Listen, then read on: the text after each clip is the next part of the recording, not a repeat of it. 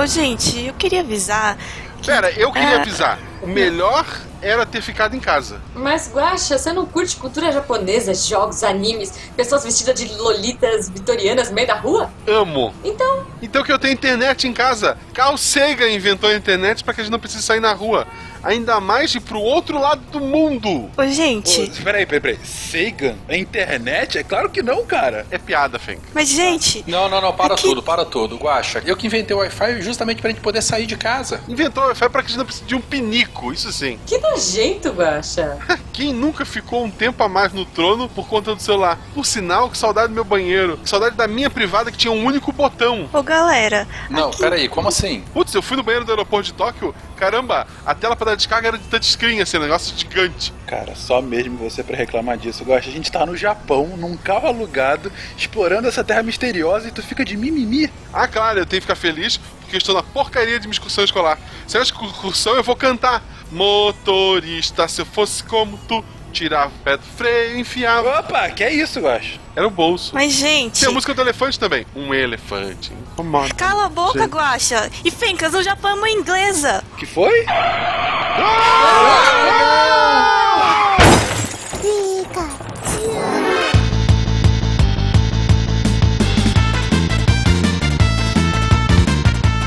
pessoas, aqui é Fernando Malta, o Fencas aqui de São Paulo e a jornada de mil milhas começa no primeiro passo. Não era um grande caminho que começa com. Ah, tem 50 mil variações. tem boca, vai a Roma. Exatamente. É. Desde os chineses, e isso já foi repetido algumas milhares ou milhões de vezes.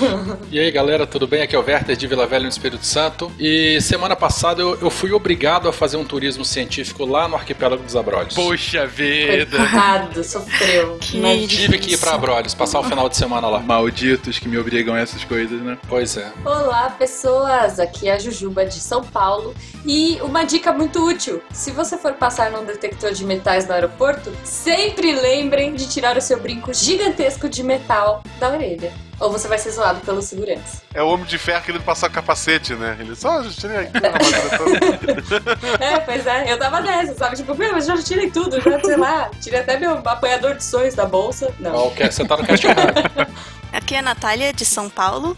E kawaii koni wa tabi saseyo. Ou seja, mande as crianças bonitinhas numa viagem. Ó, Que medo. agora explica o contexto dessa coisa grotesca aí. Olá pessoal, aqui é Marcelo Rigoli de Porto Alegre e viajar no tempo não tá com nada. Eu quero viajar agora. Boa, eu também. Excelente, Também. excelente. Diretamente de algum lugar do planeta que é Marcelo Guaxinim e eu nunca sei que é com, se é com J ou com G. Cara, só lembra o seguinte: você fala eu viago. Sempre. Ok, ok. Legal. Você está ouvindo o SciCast, porque a ciência tem que ser divertida.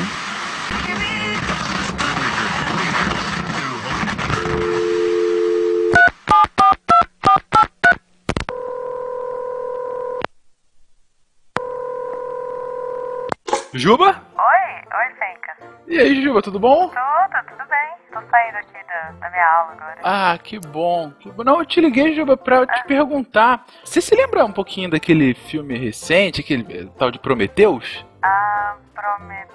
Ah, lembro, lembro. É, não, peraí, não sei, não tenho certeza. É, é esse que começa com um bebê gigante tomando banho na cachoeira? Exatamente, Ah, exatamente. Não, eu exatamente. lembro assim, eu lembro algumas coisas desse filme. Eu lembro que pessoal da, da, da tripulação lá, da nave, sei lá pra onde que eles estavam indo, mas eles eram, tipo, super atrapalhados, assim, meio no estilo de filme da Tarde, sabe? Ah, sei, Ruim, sei. sei lá. Aham. É, pô, tinha, sei lá, tinha, tinha os especialistas que não manjavam nada, tinha um cara que, ele era geólogo até, tipo o senhor Juba, assim, Aham. mas ele, ele se perdia, cara, numa caverna, não faz sentido nenhum, sabe? Sei. Como que o Sei. geólogo... É, é, tinha uma menina também que ficava grávida de um polvo, é... Ai, como é que é o nome daquele ator? Tinha um, tem um ator muito bonito nesse filme. É o... Qual ator, Juba? Ah, é, é um loiro. Aquele que fez o. Ai, caramba, que, que, qual que é o nome do ator? Ele, ele- ele vai fazer o Assassin's Creed agora. Sabe quem que é? Michael. Michael, sei lá o quê. Fassbender. Isso, Fassbender, isso. Então, é, tem ele. e aí tem uma menina que fica correndo é, em linha reta, assim, a nave vem atrás dela, é, é, é legal, é legal, mas é. Ah, Jujuba, o filme é uma bosta, mas você tá fazendo dele algo, uma experiência muito mais agradável. Muito obrigado por isso.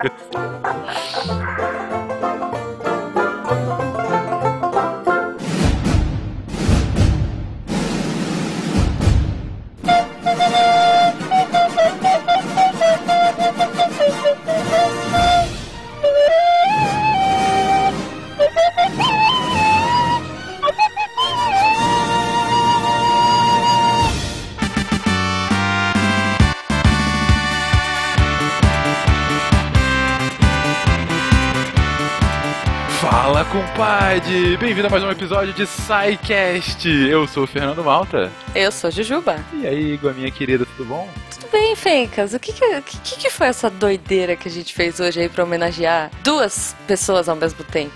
Ah, essa doideirinha inicial é uma homenagem a esse novo podcast que estreou recentemente e já consideramos pacas o melhor podcast do Brasil, um podcast cujo título vem Humildão. é, é, um, é, é humildão e irônico ao mesmo tempo, que é liderado pelo Easy Nobre, pelo Evandro de Freitas. Um Cara. abraço a ambos. Ô, pô, como assim? Pela mãe do Easy, por favor. Ah, é a mãe do Easy, por favor, que é peça fundamental nessa abertura, Hoje eu né? fiz em homenagem, beijo mãe do Easy. E também a gente homenageou o nosso querido ex-host, né?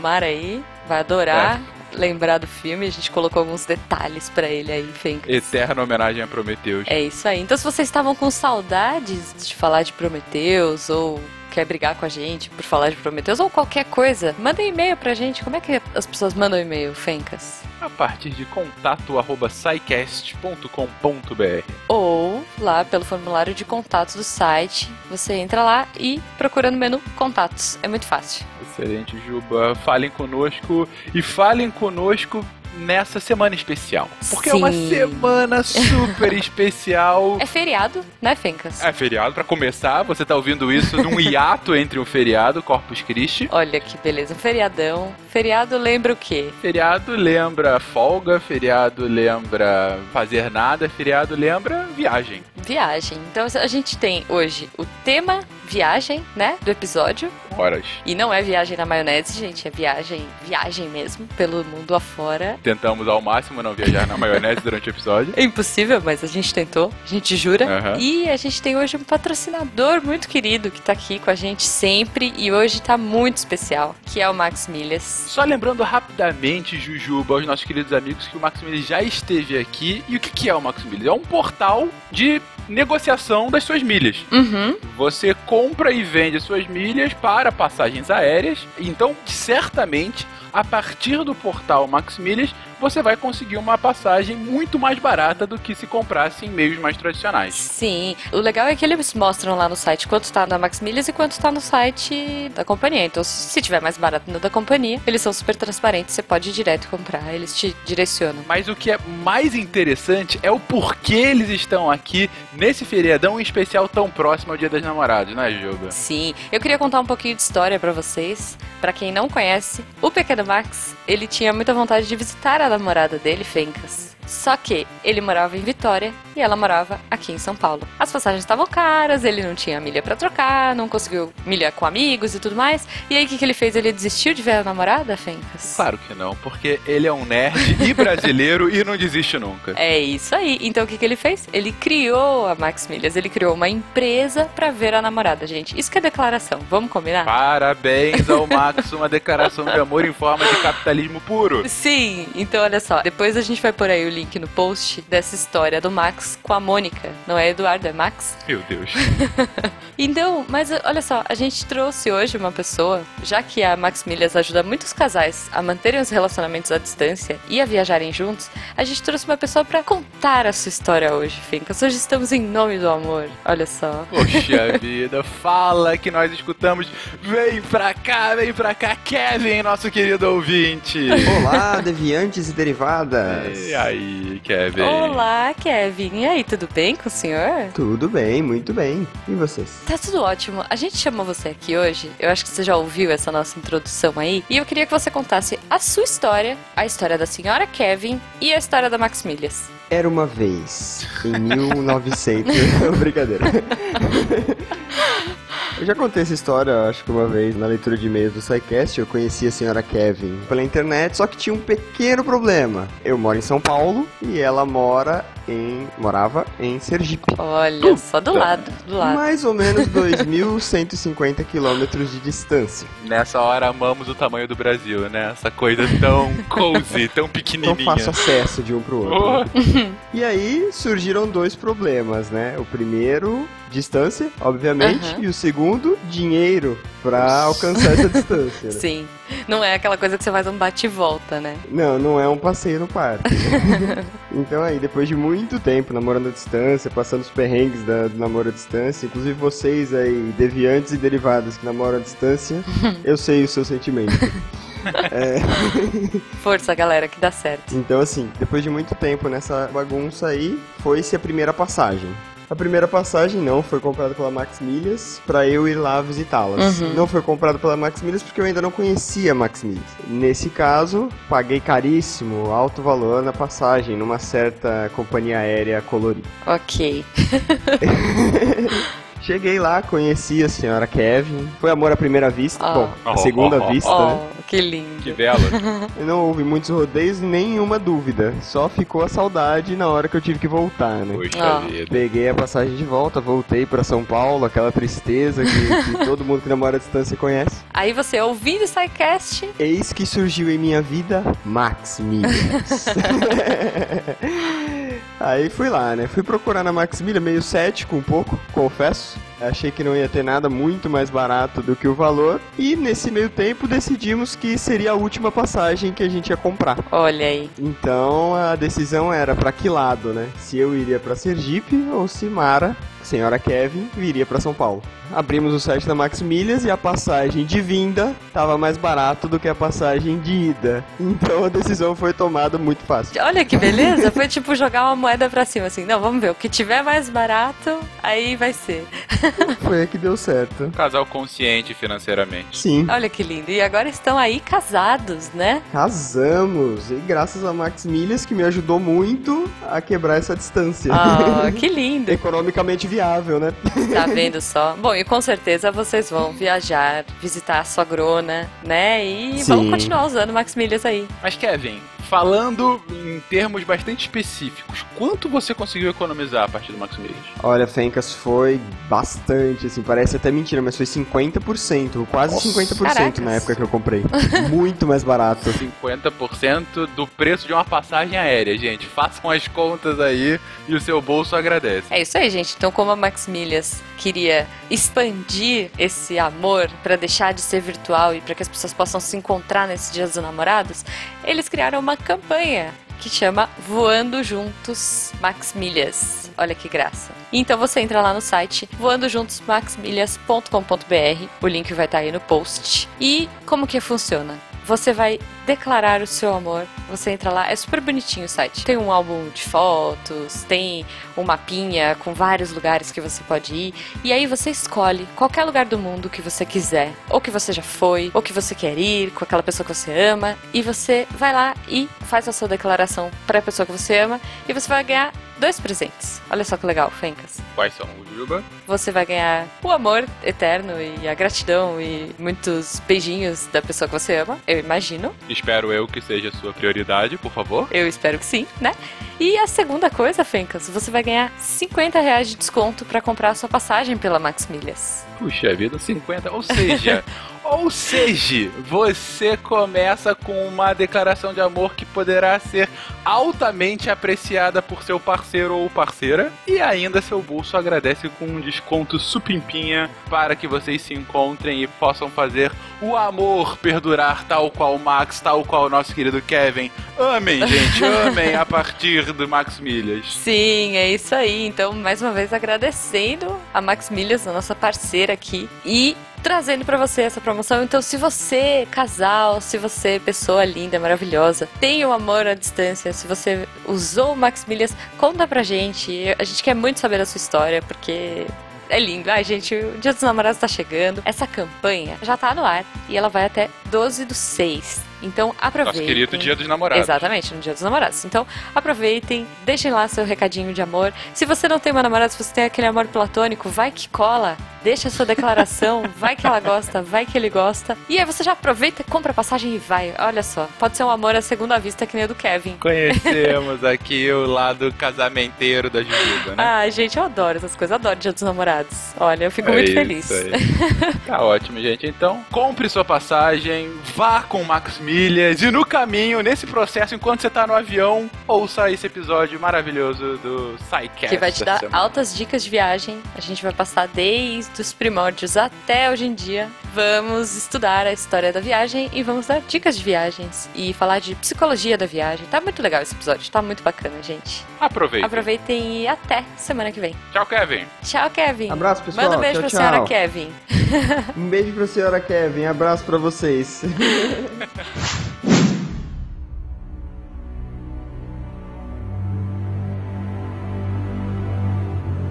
Muitas vezes nos dizem que isso é tudo. Crescer, estudar, conseguir um emprego, casar, ter uma casa, ter filhos, se aposentar lá no alto. É isso. Felicidade. Mas a verdade é que o mundo é muito mais estranho que isso. Muito maior, muito mais sombrio, muito mais louco e muito, muito melhor.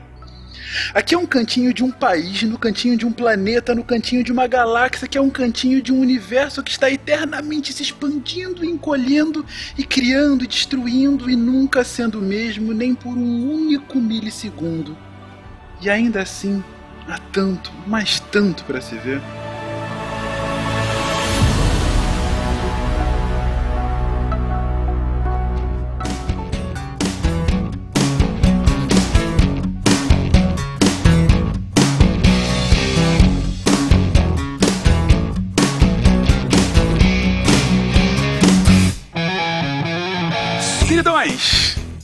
Últimos casts a gente já falou sobre povos nômades, a gente já passou pelo mundo inteiro, a gente já comentou diversos elementos sobre a geografia do mundo, mas tem um ponto tão essencial e tão básico, em especial da cultura contemporânea hoje, que a gente não podia deixar de falar. É um ponto que está tão inerente ao nosso dia a dia que poucas vezes a gente reflete do porquê ele é tão inerente ao nosso dia a dia.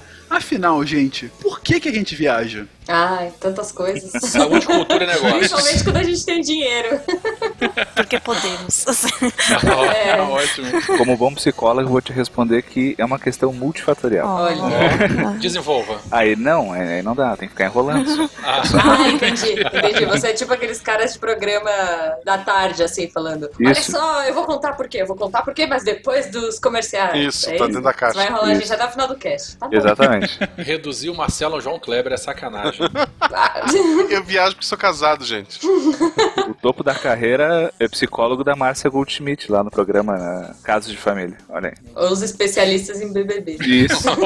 Nossa. Eu já vi Só isso. melhora. Eu já vi isso, cara. Tinha lá embaixo, se eu achar o print, eu mando pra vocês. Especialista em BBB. Ah, Papais orgulhosos. Mas, gente, afinal, muitas respostas e nenhuma ainda concreta. Por que, que afinal a gente viaja?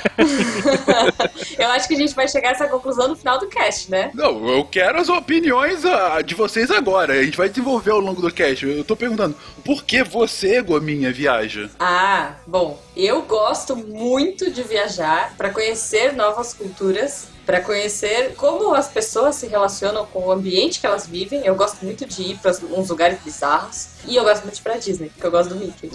Eu gosto muito de ir pra Disney. Inclusive, vou a cada dois meses. É, não, não, infelizmente não. E cito a cada 15 minutos. Como sempre. Eu odeio viajar. Odeio. Sério, Sério. cara? Tá Ai, bem. É sério, relaxa, não, é- não, assim? abandonando um pouco o personagem, eu por mim, cara, eu tenho comida, internet, videogame em casa. Porra, eu não saía por nada. Eu saio porque eu sou casado, ideia aberta, quer fazer as coisas. Assim, eu gosto, tipo, ir na campus, num evento, assim, visitar eventos eu acho legal. Visitar lugares só por visitar, eu acho meio caído. Ah, então você entra mais naquela categoria de viagem de negócios, né? Isso. E olha que eu sou formado em geografia. É isso que eu ia falar. Você tinha obrigação de viajar, hein, cara? Eu acho, eu acho que é então interessante isso. Durante a faculdade eu viajei um monte, tipo, de ônibus. Eu fui a Minas de ônibus, sabe, parando em cidade por cidade. Ah, então isso Eu foi já- peregrinação, não foi viagem. É, foi tipo, depois do sétimo dia sem ninguém tomar banho, é meio. Ah, eu acho que eu peguei meio asco disso. Ai. A gente tem que desconstruir destruir essa tua referência, cara. É, Guaxa. Guaxa, deixa eu falar que eu te entendo completamente, porque eu fiz relações internacionais na graduação e eu era o único da minha turma que nunca tinha saído do país naquele momento. Então eu sempre falava que eu era um oceanógrafo que nunca tinha visto o oceano. Não, na faculdade também foi a única viagem internacional que eu fiz. A gente foi até a fronteira com a Argentina. Aí do lado do Brasil, é sério, em Paraíso. Do lado do Brasil, tudo desmatado pra fazer pasto. Tu sabia exatamente onde era a divisão. Do lado da Argentina, floresta. Tinha um rio no meio, mas óbvio. E tinha uma ponte, não tinha ninguém cuidando da ponte. E eu tava apertado pra fazer xixi. O ônibus estava fechado. Eu atravessei a ponte, tinha uma placa de bem-vindo à Argentina, fiz xixi e voltei ao Brasil.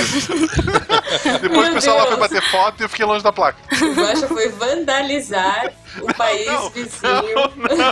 Não, não, não, não. Entendi. Mas é porque do lado, do lado brasileiro não tinha nenhuma árvore pra fazer xixi atrás. Entendi.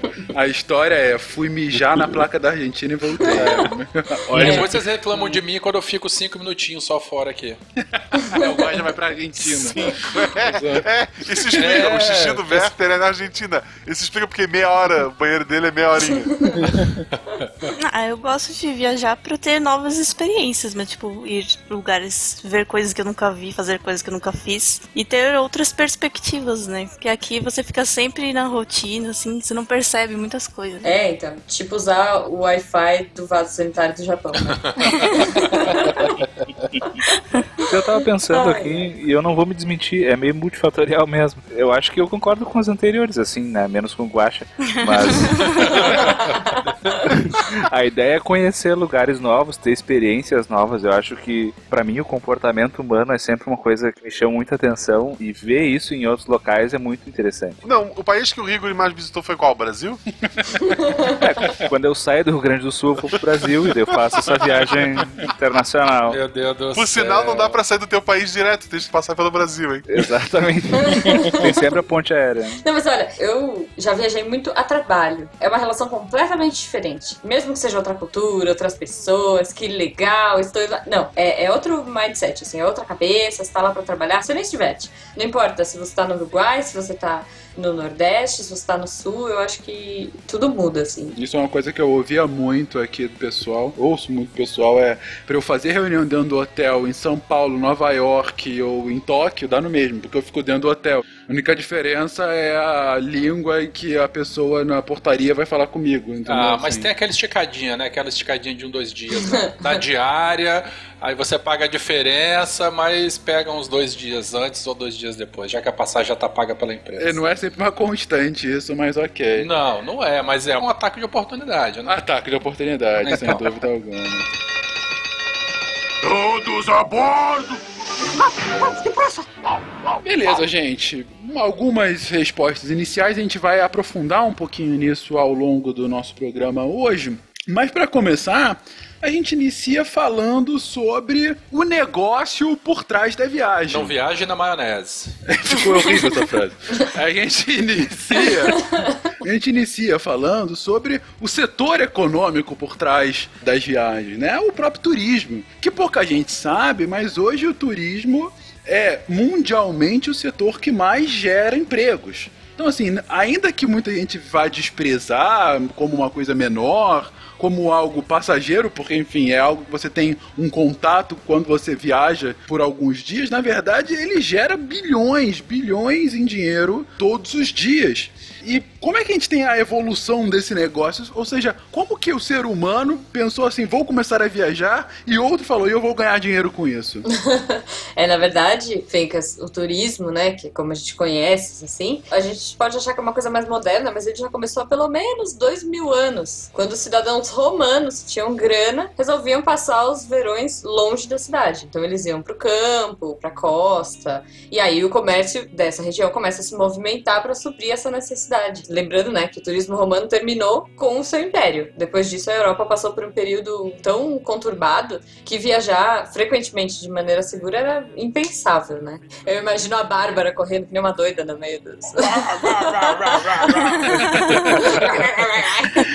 Beleza. Bom, ao longo da história isso vai alterando um pouquinho. A gente tem muito o turismo religioso, né? Enfim, que continua na Idade Média, tanto na Europa com a Igreja Católica, como o que é frequente até hoje é no Islã, indo em especial para Meca, é aquela toda a lógica que você tem que visitar pelo menos uma vez na sua vida, né? O santuário de Meca. E aí fica uma curiosidade aí, Fencas, que a palavra holiday deriva desse costume, né? De tirar o dia pra visitar um local sagrado. Porque holy é sagrado. Beleza, vivendo e aprendendo.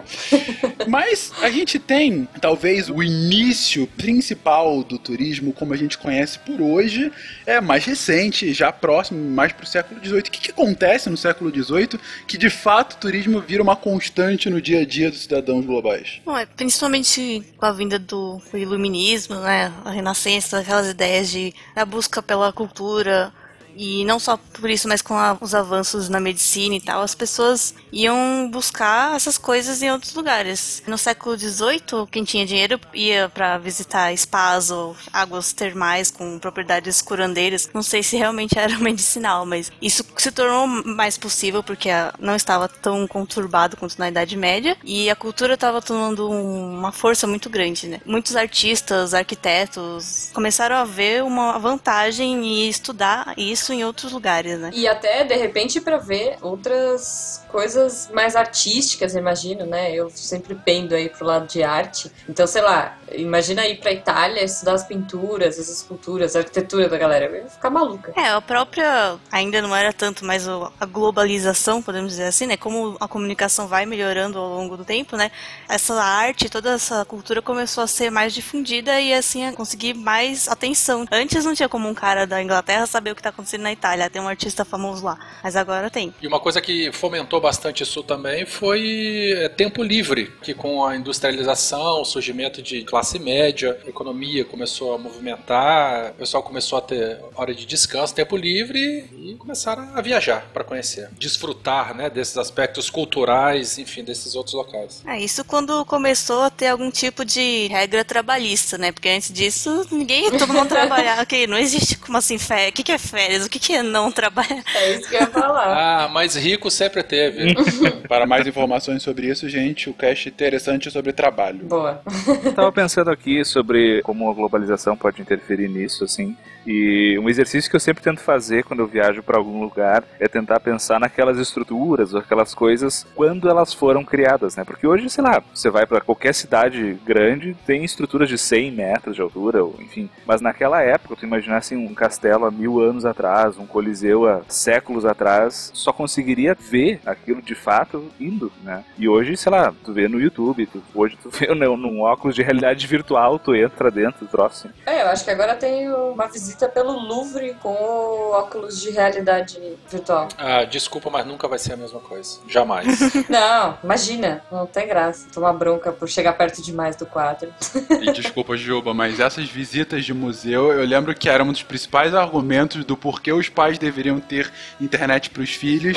Falavam, você vai poder visitar museus ao em todo o mundo. Aí eu pergunto, você ouvinte, quantas vezes você já visitou um museu virtual nessa sua vida de internauta? Cri, cri. É, é bom lembrar os pais que é botar em pornografia de fácil acesso para seus filhos. Mas posso falar, vocês estavam falando de viagem de saúde e tudo mais, tem uma curiosidade interessante sobre o Darwin, que ele sofria de uma doença que chama doença de Crohn. Doença de Tron? Crohn. Não, basicamente o Darwin sofria de diarreia, cólicas, né? É- É uma doença associada ao trato intestinal. Ele passou mais de metade da vida dele sofrendo com isso. Ele Quem tinha, nunca? assim, Coitado. Pega tudo junto. É, dor de estômago, gastrite, úlcera, diarreia. E Ixi. ele fazia muitas viagens lá para ambientes frios, né? Fazia tratamento com água, água gelada. Então, o tratamento que se tinha na época, que se achava que melhorava esses sintomas aí, era tomar várias duchas de água gelada, né? Ao longo do dia, isso durante semanas ou até meses. Então, assim, era bem comum ele deslocar toda a família dele, os 10 filhos, mais a esposa lá para País de Gales e passar, assim, temporadas lá fazendo esse tratamento. Imagino que com essa coisa de misticismo da Ásia, tenha rolado muito, muitas migrações pra lá, Índia, China. É um choque cultural tão grande, né? Porque, tipo, pode ser que não funcione, mas, puxa, é tão legal e, e o cara tá falando que funciona, por que não, né? É, migração pra China, não. Eu falei migração? Sim. Não, desculpa, viagens. Viagens. Viagens. Ainda pra Índia, talvez no século XIX, no século XX, com certeza, né? Enfim, você tem o imperialismo. Na China, é improvável porque a China era um país extremamente fechado pro estrangeiro. É. é que na verdade eu já tô pensando de lá até os dias de hoje, né? Tem muito turismo exótico. Sim, sim. O que era muito comum no século XIX, XX, eram os safaris para a África, né? Inclusive, você tem casos de grandes safaris de reis europeus que tinha alguns países, o Congo, por exemplo, por muito tempo foi jardim do rei belga. Ele era quase que uma extensão do território belga para ser o lugar de safari do rei. É, por falar nisso, eu lembro que, não sei se foi no aeroporto dos Estados Unidos ou do Canadá, eu vi uma vez na propaganda, assim, numa televisãozinha, de um site Date Asian Women. Tipo. e chama uma mulher, uma mulher lá, uma, uma chinesa, tipo. Pode É, falar, pode falar, não precisa ficar inibido, não. Mas eu acho que um ponto interessante da gente desenvolver, em especial a partir do século XIX, questão dos transportes, né, gente? Como que isso foi uma revolução para turismo, não? Com certeza. Você tem do aviões. Muda bastante, né? A relação com a viagem. É, porque até então era lombo de cavalo, navio e, e trem, né? É. É? Não, meus avós vieram de navio, né? Sei lá, acho que uns 40 dias demorou. É, os meus avós vieram da Itália de ah, navio também. Mas ó, de avião demora 30 horas, contando a conexão. Ai, Nossa, Tempo sentado gente. naquele negócio. É muito, mas ao mesmo tempo, se você parar pra pensar, é muito pouco tempo. 30 horas pra você atravessar o planeta é muito pouco tempo, né? Você pensar que o Sol viaja em 24, né, Juju? Então. Bom, já que hoje eu tô a menina das curiosidades, eu vou. Você sabia? Você sabia? O primeiro voo comercial aconteceu nos Estados Unidos em 1 de janeiro de 1914. Foi um voo entre São Petersburgo, na Flórida, e Tampa, com a duração de 23 minutos. E aí a, a galera que manja de avião vai querer me bater, porque eu vou falar a pronúncia errada.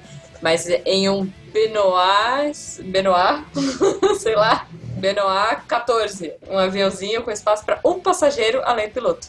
O passageiro pagante era o ex-prefeito da cidade. Ele conseguiu o lugar no voo por um leilão. E um cara corajoso pra caramba, né? Pois é, Sem dúvida pois é. alguma. Olha, um leilão na época e ele pagou 400 dólares. Imagina, 400 dólares por 23 minutos em 1914 devia ser muito dinheiro. É, e não, não- ele era corajoso, mas não era o primeiro voo, né? Era o primeiro Isso. voo comercial. Já tinha aviões, as pessoas já. Ainda assim, eu acho que ele era muito corajoso. Porra, é. Mas 400 dólares na época valia bastante, tipo hoje. Não, era muito caro, era muito caro. Só depois da Primeira Guerra Mundial é que os voos começaram a ficar mais baratos devido aos avanços tecnológicos da aviação durante a guerra, né? E aí sim começou a ficar mais acessível ao grande público. Aí, caracas, agora a gente viaja. Quer dizer, agora aqui no Brasil, não, por conta do dólar, mas. Existe a possibilidade da gente estar em qualquer lugar em muito pouco tempo, ou sonhar com isso. Exatamente. Tem que ter estrutura para receber essa galera, né? As cidades têm que se preparar, a mão de obra tem que ser qualificada, comércios e serviços têm que se desenvolver para atender essa demanda toda, né? A não ser que você queira fazer um turismo muito específico. Bicho É, grilo. Por exemplo, né? A SpaceX tá pra lançar aí o, né, o voo turístico, né? Então, mais bicho grilo sem estrutura que isso, né? Não fica.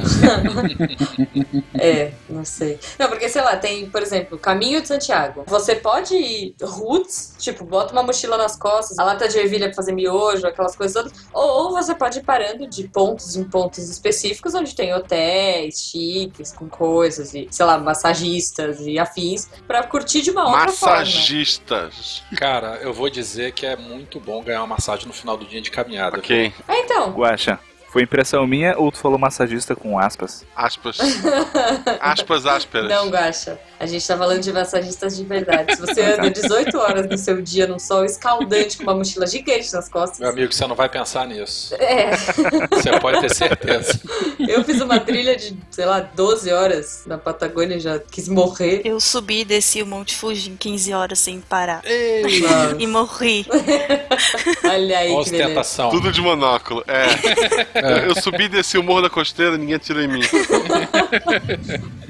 Ah. Eu já fui pro Machu Picchu de mochilão. Olha aí, tá vendo? Então, é, são muitas vertentes aí, né? Hoje a gente tem cinco lugares que são os mais queridinhos do momento, né? Os cinco lugares mais visitados do mundo. E que, por incrível que pareça, o primeiro não é Paris, porque todo mundo tem essa ideia de que é Paris, né? Mas olha só, a lista tá hoje, 2016, tá? Hong Kong, Londres, Singapura, Bangkok e Paris. Mas essa lista considera um, turismo de recreação ou qualquer visitante? Porque, tipo, Hong Kong me parece um lugar mais de negócios, né? Mas Hong Kong tem uma abertura muito maior do que a China continental, né? Não me surpreende tanto, porque acaba sendo Hong Kong, provavelmente deve ser uma Las Vegas chinesa, né? É, Hong Kong é aquela roubadinha que o governo chinês fez pra poder se envolver com o capitalismo sem perder a sua cultura. Aquela roubadinha. Foi, aquela roubadinha. O pulo do gato, né? É. Olha, gente, eu tento não falar, mas eu. Desculpa, acabou de inaugurar uma Disney lá. Ah, meu Deus. Você tenta.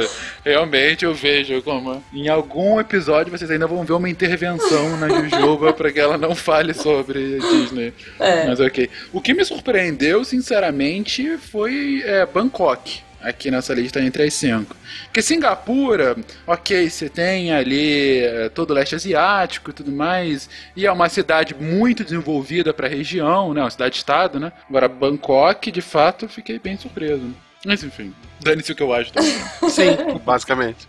Até a Paris tá aqui, né, como quinto, mas por muito tempo ela foi o primeiro lugar do mundo que as pessoas gostariam de ir. E essa fama de que eles são mal-humorados, né, de que os parisienses são mal-humorados e tratam as pessoas mal e são blasés, poderia ser justificada, ou não, por uma invasão de turista todo ano. Saco cheio, né? É, então, imagina. Você vai comprar sua baguete lá e tem uma fila de gente que não tá entendendo nada. Não tá... Pois é, e, e sei lá, Nath, agora eu vou, vou zoar você, aqueles 300 japoneses com, Com aquelas câmera. câmeras incríveis, né? E o flash, e o flash estourando pra tudo É, quanto é lado. então, pensa, o cara tá ali só querendo, tipo, tirar a boina dele, ficar de boa e comer um croissant. Não pode. Nada estereotípico, né? Imagina. Esse estereótipo ele vem no fim da Segunda Guerra, vocês sabem, né? Que o Japão ele começou a pagar para os japoneses fazerem cursos no mundo inteiro e eles mandavam câmera e filme e tipo bate foto de tudo se tu puder se meter Ah, embaixo mas de motor. Não é e... estereótipo, não. Eles fazem isso até É, hoje. sim. Mas quando acabou a Segunda Guerra Mundial, eles precisavam de tecnologia. Então, eles faziam o cara estudar pelo mundo e levar câmera para bater foto de tudo, para que eles pudessem se inspirar para criar produtos no Japão. Olha aí, olha Uma aí. engenharia reversa aí do É, japonês. engenharia reversa. Tá? Era, o pessoal fala que tu tinha apresentação, por exemplo, na Alemanha, o cara, sei lá, apresentando um motor, alguma coisa, se distraiu, tinha um japonês embaixo do, do motor batendo foto. é, é complicado. E daí disso surgiu o estereótipo. Olha aí, Todo tá japonês é um espião. Meu Deus, a Nath, Nath, fala a verdade pra gente, Nath. É, da foto é verdade. Agora do espião não posso dizer nada. Entendi. Não pode negar nem confirmar, né? O que são isso? Ninjas estão entrando na minha janela? O que tá acontecendo? Mês que vem aparece um sidecast nipônico, né? Vai aparecer o Psycasto, né? Japão. A gente já tem um, um Psycast romeno. Sidecast. Pra vocês que não sabem, gente, a gente tem agora um irmão da Romênia, que é um programa em vídeo chamado Psycast. E que sempre aparece nas nossas. Aparece no nosso Twitch Deck, né? No Sempre. Twitch Deck, é. Eu sempre vejo. Aliás, saiu um novo essa semana, viu? Eu vi. Será que eles estão tendo visualização do Brasil e estão achando estranho? Tá possível. Muita gente do Brasil tá indo pra eles tentar explicar. Sidecast é um podcast brasileiro e papapá, É, mas eles estão ótimo. ignorando. Vamos fazer a campanha Psycast na Romênia. Né? Campus Romênia. Boa, Campos boa. Romeno, boa. A gente vai lá apresentar uma palestra. Todos a bordo! Ok, então esses são os lugares mais visitados e a gente coloca como está cada vez mais frequente o turismo na economia global e inclusive outras formas de se viajar ou mesmo de compartilhar a experiência têm sido frequentes, não é isso, Juba? Sim, é. Agora tem uma coisa com aquela ideia de economia compartilhada, né? Você começa a mudar um pouco a forma de viajar de turistas. Tipo, basicamente é uma tendência, sei lá, de mochileiros digitais. Mochileiros. Eu até brinquei, né? Mochileiros das galáxias digitais. Porque basicamente você faz trocas comerciais entre pessoas físicas que se conectam por plataformas. Então, sei lá, eu aqui no Brasil quero visitar a Alemanha. Aí eu entro em contato por algum aplicativo com um alemão que quer visitar o Brasil. Então a gente troca de casa e aí eu não pago nada. Lá eu alugo um carro de alguém ou pego carona com alguém e vou tendo uma experiência super nativa, né? É porque você vive como um cidadão local, né? Sim. A gente se solta um pouco dessa coisa engessada, de pacote, de alguém pensar na viagem por você e a gente vive como se fosse um cidadão local. É, eu acho um jeito muito legal, assim. Sim, É, claro. claro, você corre muitos riscos aí, de- do lugar ser ruim. Ele do- quer vir pro Brasil saber como é ser roubado. Não, mas ó, se você vai ali, aqui em São Paulo, né? Se você vai na região da Vila Madalena, tem muitos hostels e tem muitos lugares alternativos de, assim, o brother que abre a varanda dele pra fazer feijoada de sábado pra gringo, sabe? Tipo, então assim, Ah, é uma experiência super autêntica, extremamente brasileira e que você só vai ver porque você tá no aplicativo, porque você tá no, no nicho, você faz o seu booking lá, enfim. Então, assim, são maneiras diferentes de viajar e que eu acho muito legal a gente curtir essa modernidade. Claro, uma coisa é totalmente diferente da outra. Eu brinco, assim, que eu não gosto de acampar porque eu não gosto de comer miojo em lata de ervilha. Oh, mas você não precisa comer miojo em lata de ervilha pra Não, eu acampar. sei. Você pode caçar um coelho e Pô, não, não, não, não, não, não, a discordar isso aí. Ô, meu camarada, eu, eu sou cotado aqui pra ir pra acampamento com a galera que eu sou um gourmetzão aí de camp, bicho. Não, então, mas por exemplo, é porque assim, tem pessoas que viajam e que querem ter todo o conforto. Meu, você tá maluco, eu vou ficar num lugar, na casa de alguém que eu não sei nem quem é. Não, eu quero ir pra um hotel, eu quero tomar um café continental. Eu adoro, gente, café, aqueles cafés da manhã de hotel, sabe? Não, eu quero tomar um café, eu quero ter um guia que pense tudo pra mim. Mas é legal que a gente tem hoje um leque de possibilidades, né? É, eu acho que esse que é o legal. A gente pode optar, né? Eu sou do meio termo. Nem hotel, nem indiado demais, assim. Eu uso bastante o cama e café aéreo, aquele site de alugar quartos e casas, porque a gente tem uma experiência de como é morar num lugar daqueles, mas tu ainda tem privacidade, tem algumas coisas assim. Não tem café continental, por exemplo. Mas pode ficar num bairro diferente, uma coisa assim. Acho que é legal. Certa vez, numa viagem de faculdade, a gente tinha miojo, mas não tinha fogo. É, come cru. É, não, mas alguém teve a ideia. Ah, mas frio também é bom. E se a gente colocasse dentro da água e esperasse só ele amolecer? Não é uma boa ideia, gente. Nossa. Não, mas se você pega a plaquinha de miojo crua e joga só o pozinho por cima, fica bom também. Ai, E não. aí fica bom. Não, é salgadinho, é crocante. Ó, água de chuveiro quente também resolve, viu? É. Não, a gente. Chuveiro, não, era faculdade de geografia, gente, pelo amor de Deus. Chuveiro. É, né?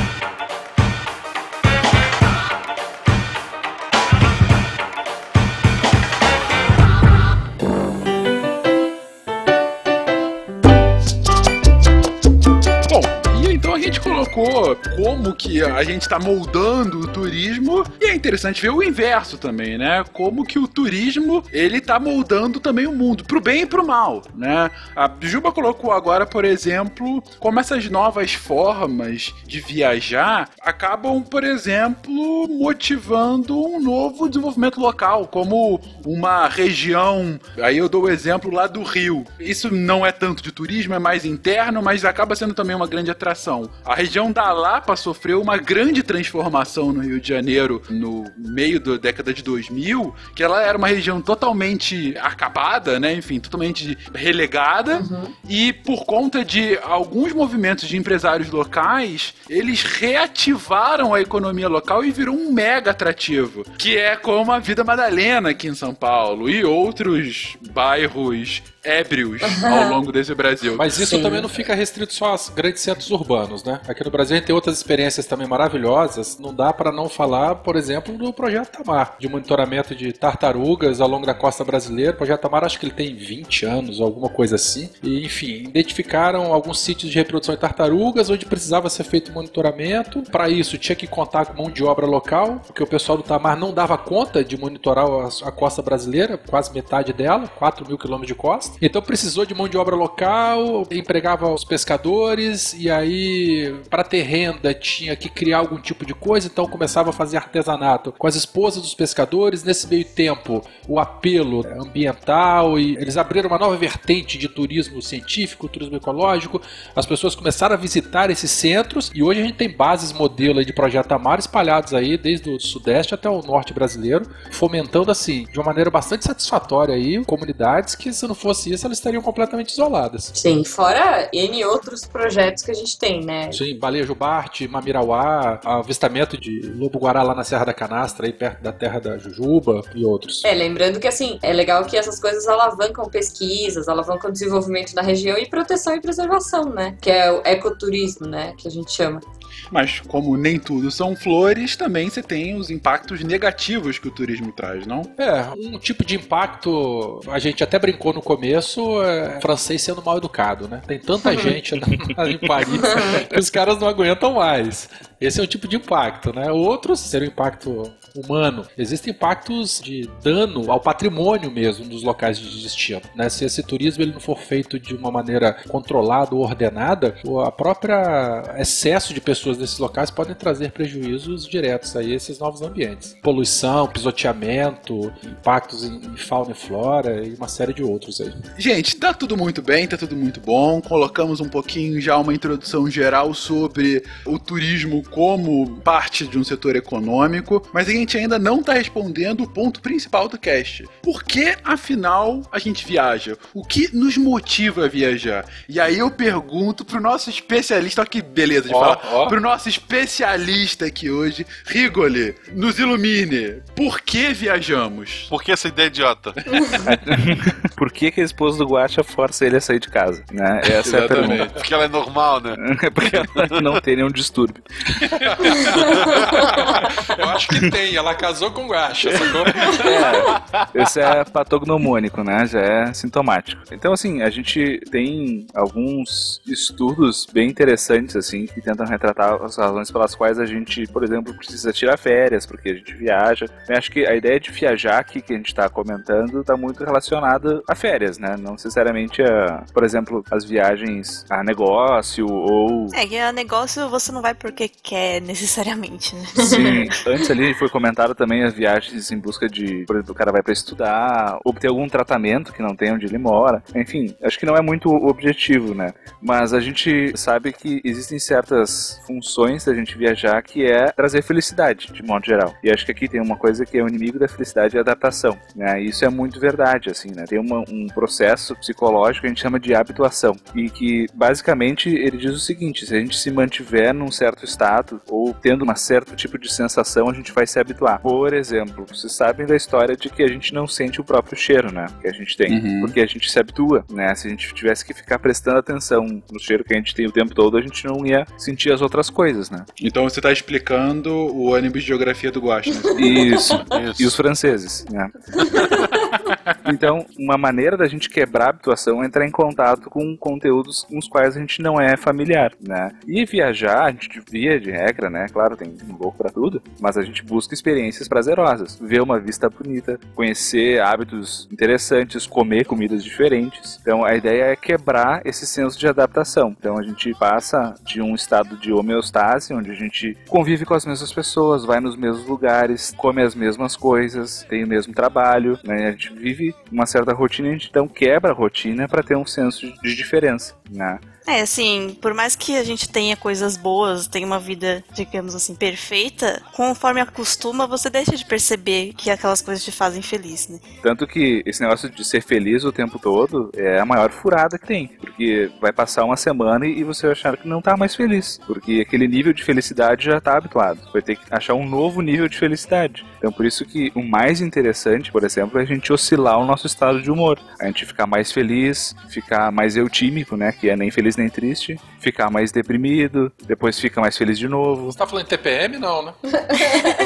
Assim, essa oscilação ela, ela não é tão regrada hormonalmente, né? Mas, por exemplo, tem um Psychester bastante citado que a gente sabe que não oscila tanto, assim. Ah, mas ah, alguns outros oscilam mais. né? Então, assim, na verdade, essa oscilação ela é um sinônimo de adaptação emocional, mas também é um sinônimo de a gente não entrar nessa homeostase, né? Que nos faz bem ficar oscilando. E viajar é uma oscilação forçada muito boa, né? Que funciona muito pra isso, assim. E tem aquela coisa de, tipo, quando você volta de uma viagem, você fica meio deprê, né? Tem, que eu atribuo isso normalmente ao outro efeito que psicológico que a gente chama de ancoragem. Quem trabalha com publicidade aí vai reconhecer que é aquele negócio assim, uma camiseta de 20 reais. Aí você põe assim, de 40 reais por 20 reais. Aí parece um grande negócio, né? É pela metade do dobro, né? Tipo a Black Friday aqui no Brasil. Exato. Que é isso, né? Quando tu habitua com algo num certo nível, quando tu desce pra outro nível, mesmo que esse nível era o teu nível anterior, tu vai achar que é pouco. É, e eu acho que assim, no caso de viagens de turismo, né? Só pelo fato de você estar viajando, você, primeiro, desliga daquele seu estado de vida rotineira. E outra coisa, você só faz coisa legal quando você viaja. Na maior parte das viagens, né? E Enfim. mesmo quando acaba acontecendo coisas não legais, né?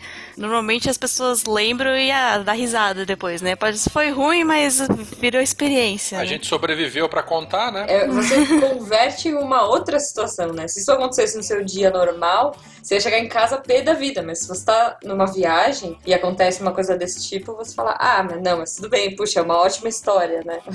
É, as melhores histórias nunca são das coisas boas que acontecem, né? São sempre das piores. Sim, sim. É. Nossa senhora, acho que valeria um cast só de derrotas. derrotas de viagem. Mas então tem isso, né? A gente se habitua, a, porque, por exemplo, a gente também não tá trabalhando, né? Porque a gente podia não estar trabalhando e estar em casa, né? O que já seria ruim ter que voltar a trabalhar. Mas tá viajando pra um lugar super bacana, onde tu vê coisas novas todo dia, come comida nova todo dia, né? Não tem horário pra nada, e daí você volta pra sua vida usual, dá um impacto grande, assim.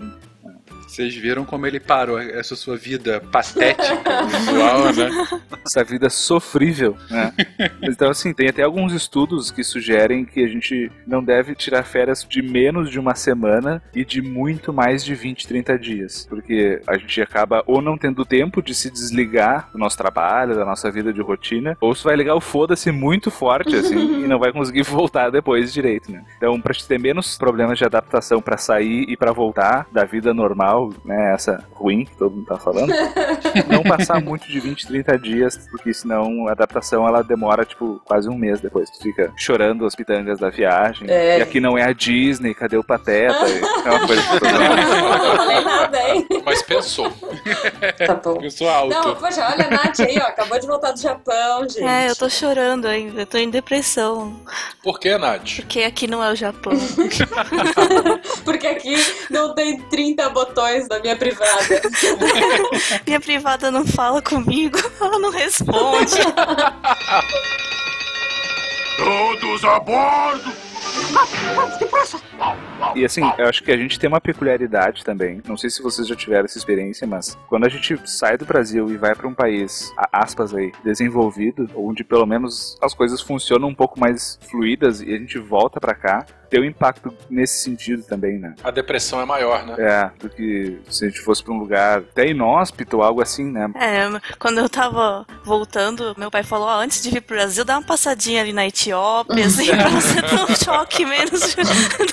Ai, Faz uma, uma escala. Pra baixar a expectativa. Mas tem um motivo? Do, é pela simples comparação? É pela comparação, pela comparação, porque sei lá, você passa um mês andando no metrô de Londres, tá? Aí tudo funciona, ele chega com precisão de minutos. Aí você volta pra cá, além de ter que voltar pra sua vida patética, né? Tem que ainda tolerar um sistema de metrô que não funciona. Pessoas ouvindo funk. Pessoas ouvindo funk sem fone, essas coisas assim. A galera sem banho do guacha. É. Não, mas ó, pelo menos aqui em São Paulo, eu acho que o nosso metrô é bem bom. Poderia ser melhor, óbvio. É, não posso falar nada, porque... Mas é, nunca fui no metrô do Japão, né? Mas você tinha metrô na sua casa. É diferente. O Japão é um nível superior. É, outro nível. né? não, não, não, pera lá, pera lá. O Japão, as pessoas podem ter seu próprio robô gigante, gente. É outro nível. Mas, mas, gente, vocês estão falando, parece que é para as pessoas não viajarem, porque quando elas voltarem vão ficar depressivas. Exato, eu sou mais feliz que todos vocês. Não. Vou pro inferno.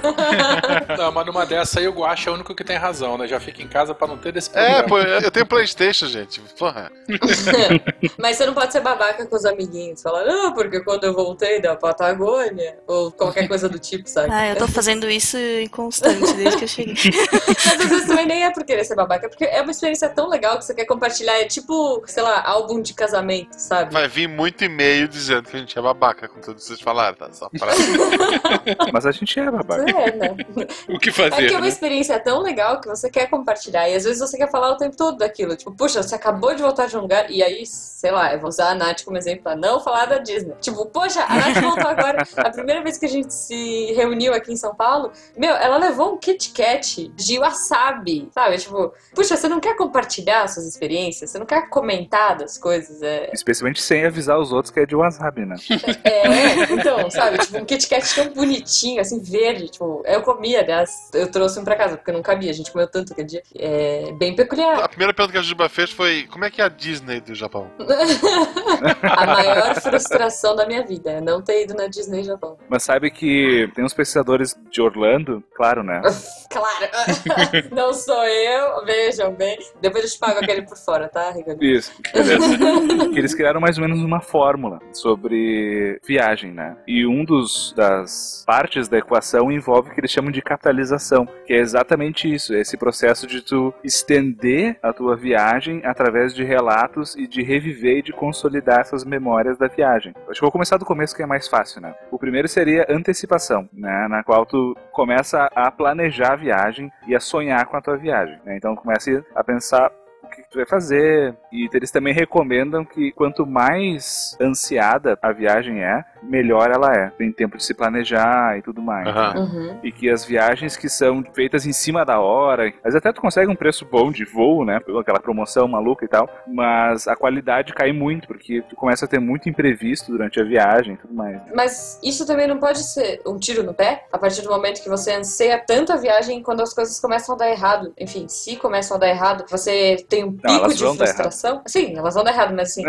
o fato delas darem errado com a sua ansiedade no topo não faz com que você tenha uma frustração maior? Ou você ter ligado a sua chavinha, estou viajando, muda? Então, é isso que eles colocam, né? É a gente conseguir oscilar entre uma fase de planejamento e expectativa e a fase de tu simplesmente viver o que tu vai conseguir, né? O meu modo de viagem é mais ou menos esse. Né? A gente passa tipo uns seis meses planejando, a gente monta mapas, planilhas e distribui restaurantes e Excel. Mas quando a gente tá lá, tipo, se deu errado, deu errado, entendeu? Não pode ficar muito neurótico em cima das coisas, senão tu vai estragar tua viagem. Sim. Porque já tá indo pra um lugar diferente, onde tu não tá habituado muitas vezes nem com a língua, nem com a maneira como as pessoas se relacionam, né? Então vão ter falhas, né? Tu vai perder um horário de alguma coisa, Uhum. uma criança vai se cagar e tu vai ter que voltar pro hotel, né? Ou você vai comer alguma coisa muito errada. Ou você vai se cagar também, não sei, né? Mas assim, vão ocorrer imprevistos, né? E isso faz parte. E conseguir ligar, acho que tu falou bem assim, essa chavinha do estou viajando é essencial. Tanto que eles colocam isso como o segundo passo, que é pra te ter uma- umas boas férias, é isso, assim, que é tu. Bom, já planejei, já fiz o que eu tinha pra fazer, encerrou-se as preocupações. Agora eu vou pegar meu roteirinho aqui, vou ver pra onde a gente vai, que horas a gente tem que acordar, Uhum. e o resto é o resto. Entendeu? Tem que tirar o melhor do que tu puder. Eu tive em Paris Oh, em foi um 2007 ou 2008, não, não lembro a data. A Paula foi a trabalho e deu aquela esticada. Só que, como ela foi antes de mim, eu tava num curso de campo, ela foi com a minha sogra. Então ela passou uma semana lá trabalhando, minha sogra passou uma semana lá piruando. Depois foi excursão de família, né? Aí depois fui eu com meu cunhado e minha concunhada. Fomos encontrar com eles lá. Então, Foi a gente chegar em Paris, cara. Meu cunhado ele começou a passar mal, começou a passar mal, e diarreia e vômito. A gente na frente da Torre Eiffel, ele saiu vomitando tudo, Coitado. aquelas pontes, saiu vomitando pra baixo do Sena. Eu sei que os três primeiros dias da viagem foi ele internado no hospital. A gente não falava uma palavra em francês, só em inglês, mal e porcamente. Mas assim, é bem essa questão aí. Tinha tudo pra dar errado. Depois do terceiro dia deu certo. O problema é que a gente só ficou mais três, né? Mas, enfim, foi, foi um começo que não desejo a ninguém. E o Werther acabou de explicar o porquê que os franceses são mal-humorados com os, com os turistas. Cara, mas foi, foi uma viagem. No final foi legal. É, então, tá vendo? Você ligou a sua chavinha e. Liguei. É, e especialmente se a gente vai viajar com outras pessoas, né? Ficar atento que, sei lá, você vai viajar com criança, isso vai ter que ter uma certa adaptação. Ah, não, esquece, viajar com criança, meu irmão. Você só tem que ter horário pro café da manhã. Ah, isso é outra questão, né? Por que, que as pessoas viajam com criança? Nunca entendi isso. Não tem ninguém Porque pra elas deixar a criança. Tem crianças, horas. Ué, Se você tem um filho, você quer viajar com seu filho. Mas a criança não aproveita. não, tudo bem, tem uma certa idade, mas, por exemplo, meus pais viajaram comigo quando eu tinha 3 anos. Eu não lembro de nada. É. Eu só fui um estorvo. É, então eu acho que tem momentos de viajar, né? Eu vejo pessoas muito corajosas. Eu já peguei um voo com uma mulher que tinha um bebê recém-nascido, assim. Colocaram, tipo, literalmente um bercinho pro bebê, porque ele era muito pequeno. Mas eu não É, sei. realmente não, não, faz aí muito sentido questão mesmo. de necessidade. É, né, então, exato, sabe? Eu, mas- eu não sei qual era a necessidade da pessoa de viajar, mas assim, eu acho que uma viagem a turismo com crianças muito pequenas, você tem toda uma logística e, e é difícil, e talvez ele não aproveite, talvez você não aproveite. Mas talvez seja um momento que você tenha, né? Seja as férias que você conseguiu tirar e era o único momento, enfim, não dá pra saber, né? Eu conversei com o meu orientador sobre isso um tempo, que ele viaja bastante com o filho dele. E ele disse assim: o incômodo da criança vai ser igual em casa. Entendeu? Então. Não, mas é pra isso mesmo, você quer fugir disso. Ah, e dane-se a criança, né? Ela que morra em casa. Nossa. Não, mas a questão é justamente essa, gente. Pra criança ficar em casa aprontando e ficar na viagem aprontando, pelo menos você tem uns 5 minutos de paz quando a criança tá, sei lá. Sim, trocar fralda em casa e trocar fralda em Paris, melhor trocar fralda em Paris, né? Disfarça o cheiro, inclusive.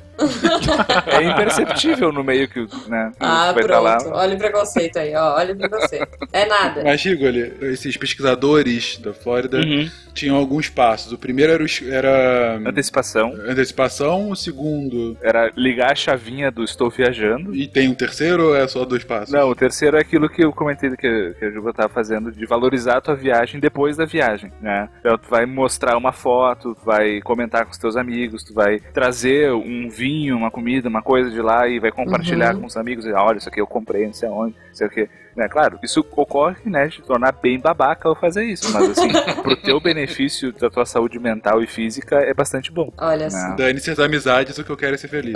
Exatamente, esse é o lema. Não, mas você quer compartilhar isso. É tão bom que você quer compartilhar, né? Eu imagino que seja muito assim. Quando eu vou viajar, eu praticamente não tiro foto. Não sei vocês, assim. Eu prefiro curtir o lugar do que parar no meu tempo pra tirar foto, pra mostrar pra alguém. Tipo, eu vou lembrar do negócio, sabe? É, eu também, eu era até mais, mais assim. Só que aí, ultimamente, depois de aprender com o japonês, não, comecei- depois de um tempo eu comecei a ver que, nossa, eu não tenho nenhuma foto daquele dia que eu fui naquele lugar. Eu queria lembrar que eu não, já não- já não lembro direito como era. entendeu? Ah. Então eu vi que realmente às vezes é bom tirar umas fotinhas. É. Agora, depende daquela pessoa que ia tirar foto a cada cinco passos. É assim, eu acho que você tem que se divertir, né? É, mas às vezes para, tira selfie. Aí para, tira foto prata. Aí para, tira foto da placa. Tira foto da rua. Tira foto de tudo. Tipo, você- às vezes você nem aproveita tanto, né? É, então, tem que ter um meio termo, assim, né? Esses pesquisadores não estão muito do teu lado, né? Eles assim, que é pra te registrar bastante, pra que, como ela comentou, nem sempre a gente vai lembrar, porque assim, sei lá, acabou de voltar de viagem, tá fresco, mas daqui a 10 anos, será que tu vai lembrar disso tudo? Então, assim, tem isso, né? Uma coisa é tu não ter memórias do que aconteceu, né? E tu não poder compartilhar isso depois. Uhum. E outra coisa é essa estatística aqui de que em 2015, 12 pessoas morreram tirando selfies, né? Em lugares turísticos, né? Então, meio termo, né, gente? Nem morrer tirando uma selfie e nem não tirar nenhuma foto da viagem. Né? Mas essas, Rigoli, essas estão com Darwin, pode ficar tranquilo. Mas ó, editor, você pode cortar se você quiser. Mas, por exemplo, na Disney tem um serviço.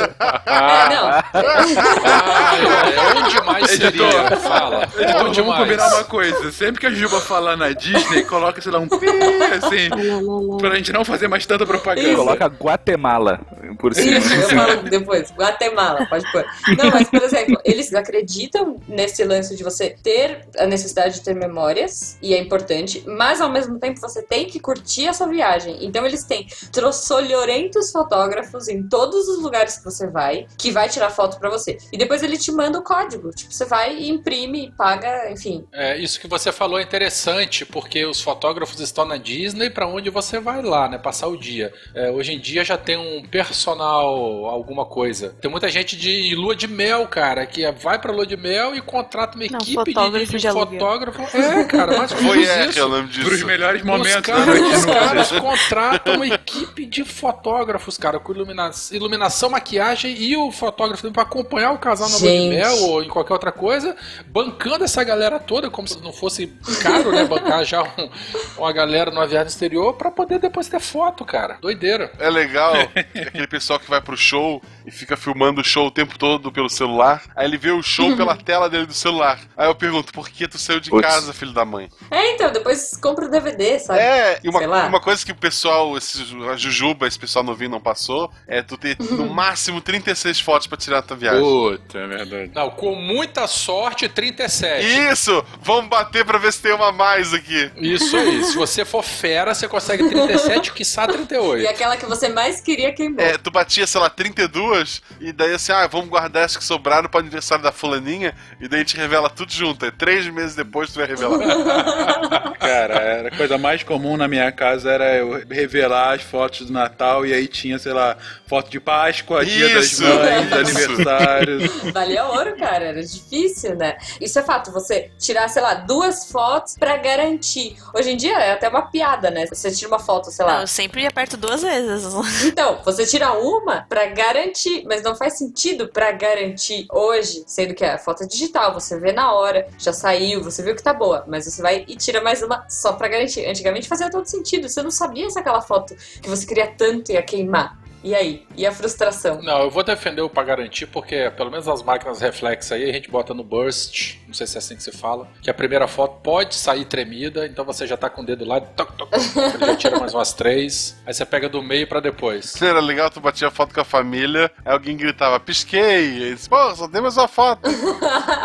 Economiza a foto, olha só, outros tempos. Olha, frustração, ir em uma viagem e perder rolos de filme. Eu já perdi. Putz. A primeira digital que eu comprei na época da faculdade, ela era resolução ridícula. E ela tinha um extra que, se tirasse a pilha ou a pilha acabasse, ela apagava a memória. Caramba! Que beleza, hein? Cara, eu descobri isso da pior forma possível. Perdendo tudo. Tudo. Isso também é uma coisa que a gente pode puxar, né? Assim, as dificuldades, entre aspas, que a gente tinha de viajar antigamente, né? hoje a gente não tem. Tipo, comunicação com o país de origem. Hoje a gente tem Skype, você fala de graça. Pô, eu tava jogando Civilization com a Natália no início do ano. Então, exatamente. A dificuldade hoje é você escolher entre os 30 restaurantes que estão lá Uhum. na tela do Google Maps. Sim, e aí, enfim, isso vale um cast só de experiências, né? Que tá virando, então vamos voltar aqui pra Vamos volta. voltar, vamos voltar, vamos voltar ao planeta Terra.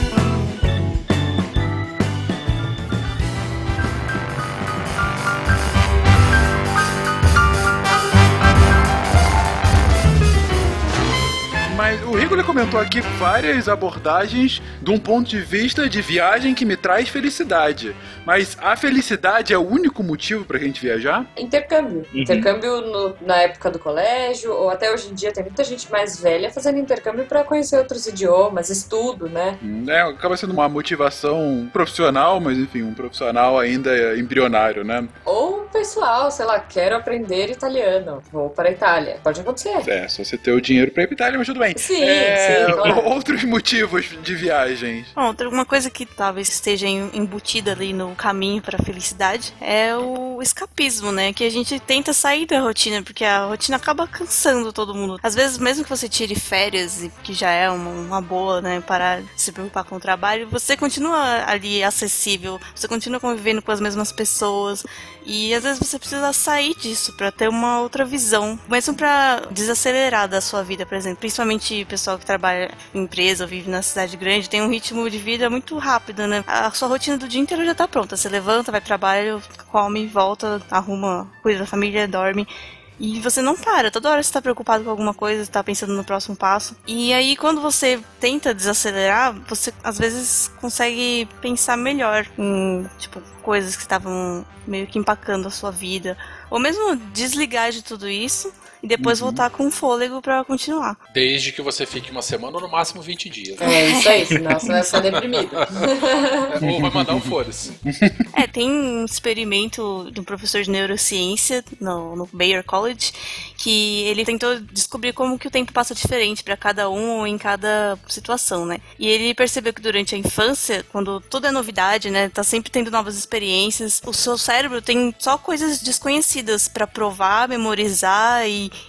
caracterizar, enfim, que a gente tá descobrindo o mundo, né? E aí tem uma sensação de que o tempo passa mais devagar, justamente porque tudo é muito novo, tudo você precisa prestar atenção. Agora, quando tá na rotina, você nem percebe o tempo passar mesmo. É, isso é muito verdade. Acho que a gente até comentou no cast de tempo aquela vez, e eu comentei um pouquinho sobre memória autobiográfica, onde a gente guarda, assim, né, eu acho que o título é autoexplicativo, né, mas a gente guarda nossa própria história. E se na nossa história não acontece nada de novo, o nosso cérebro tende a não guardar. Tanto que tem um fenômeno que a gente chama de memória difusa, que é, vocês já se perguntaram assim, ah, será que eu fechei o carro? Nossa, quase sempre.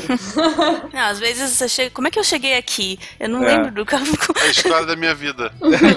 Porque a gente já fez isso um bilhão de vezes. E ele não vai ficar guardando cada uma das vezes. Então, quando a gente tenta recuperar essa memória, ela tá misturada pelo menos umas 100 vezes que a gente fechou o carro, né? E não especificamente a última que a gente fez. Então, isso, amplificando pra nossa vida, é a mesma coisa. Tanto que a gente tem alguns questionários que a gente usa em pesquisa que tentam medir centralidade do evento na nossa vida e o quanto isso impacta. E a gente vê que não são todas as experiências que são centrais pra gente. Vão ter certas coisas que vão marcar mais e até elas vão nos afetar mais justamente por ficarem marcadas. E viajar para um lugar muito diferente é com certeza muito marcante. Cada um deve ter a sua primeira grande viagem que se lembre aí, né? Seja para urinar na Argentina, seja para cada um tem, tem as suas experiências, né? Mas as- elas vão ficar marcadas justamente por essa diferença que ela tem do cotidiano. E acho que isso é legal porque ajuda até a marcar a passagem do tempo pra gente na nossa vida. Assim. Cara, eu lembro em 92 eu fui na Alemanha, meu irmão foi fazer intercâmbio, passou um ano na Alemanha, e 92 tem tempo pra caramba, hein? Aí a família. Muitos ouvintes não eram nascidos em 92, velho. Exato, pegou a idade sendo entregue aí. Aí a gente foi lá na Alemanha, em Heidelberg. Eu tava na calçada, de costas pra rua, conversando com a galera ali, brincando e tal, não sei o que lá. Quando eu virei pra calçada, eu ia atravessar a rua e tal, botei o pé na faixa. Os carros pararam dos dois lados da pista, assim, era mão e contramão. E eu nunca tinha visto isso na minha vida. Carro parar pra eu poder passar, porque eu tô acostumado aqui com o Brasil, né? E, enfim, e foi uma coisa marcante que eu lembro até hoje, bicho. De 92 pra cá, eu lembro nitidamente. Eu lembro da praça, eu lembro do cheiro que eu tava sentindo, eu lembro de tudo, cara. E é bem isso aí que você falou, foi uma coisa bem marcante. Então a gente falou de alguns tipos de viagem, né? A gente falou de viagem de trabalho, a gente falou de viagem de lazer, de prazer, intercâmbio, a gente falou de estudos e aprendizados, e tem uma também que eu acho que é legal a gente falar, que é a imigração. Tem o cast de imigração. Né, exatamente. A gente fala sobre migrações humanas, que é justamente. Eu ia comentar isso agora. A migração, na verdade, é o que formou a sociedade como a gente conhece hoje, Sim. né? A diferença é que antigamente você migrar para outra região, originalmente você migrava para uma região inabitada por outros seres humanos, né? Hoje, a partir do século XX, precisamente, você não tem lugar na Terra sem soberania, né? Então você sempre está indo de um estado para outro estado. Você não tem uma zona neutra. Até a Antártida tem tratados internacionais. É, ainda que não seja dos países, você tem alguns controles, né, para ir para lá. Então, assim, não tem nenhum espaço na superfície terrestre em que você não tenha que ter algum tipo de responsabilidade perante uma entidade superior, né? Mas de fato é uma outra lógica e imigração não é viagem, né? É, na verdade eu só queria perguntar, né, pro Rigoli, como fica a cabeça de uma pessoa que vai pra outro país e fica, sabe? Porque uma coisa é você ir em viagens e beleza, você sabe que uma hora você vai voltar. Fique feliz ou triste, você sabe que você vai voltar. Como fica o pertencimento da pessoa, sabe? Porque você não está no seu país de origem, você não pertence àquele lugar de origem, mas também você não. Sei lá, não sei se ficou clara a minha pergunta. Não, eu entendi, eu entendi. Apesar de ser meio miçangas a tua pergunta, eu entendi. esse é outro que é. Não, depende muito das condições que, que a gente faz esse processo, assim. Tem uma mestranda aqui do nosso grupo de pesquisa que ela está terminando agora a avaliação de sintomas de transtornos mentais, assim, em imigrantes haitianos que estão aqui no Rio Grande do Sul. E a visão que eles têm desse processo migratório e das pessoas das cidades para as quais eles estão indo, né? Muitos deles, assim, relatam uma curva onde eles chegaram e foi muito bom, e onde a economia, né, estava em outro momento também, tinha um trabalho e tal, e hoje a coisa já está bem ruim, onde eles começam a sentir o racismo, eles começam a sentir deslocados, o dinheiro que eles mandam de volta pro Haiti não vale nada, porque o, o dólar mudou muito, né? Então, assim, é muito circunstancial. E também depende muito do país pro qual a gente vai, né? Tem, se o país é mais ou menos xenófobo, né? Mas essa sensação de pertencimento, ela é bastante relativa. Por exemplo, se tu vai sozinho, se tu vai com família, se tu vai morar numa comunidade alternativa, sei lá, né? Então, Sim. assim, varia bastante, né? É, mas eu acho que é aquela coisa que a gente falou da chavinha, né? Uma coisa é você estar numa viagem sua chavinha tá mais de boa, e você fala assim, ah, não, tudo bem, eu tô viajando. Ah, que lindo, neve, olha que graça. Outra coisa é você ter que Aham. botar, um, sei lá, uma corrente na roda do seu carro, ou ter que limpar o seu carro pra sair todo dia pra ir trabalhar. Limpar a neve, salgar o chão, botar a corrente. Isso.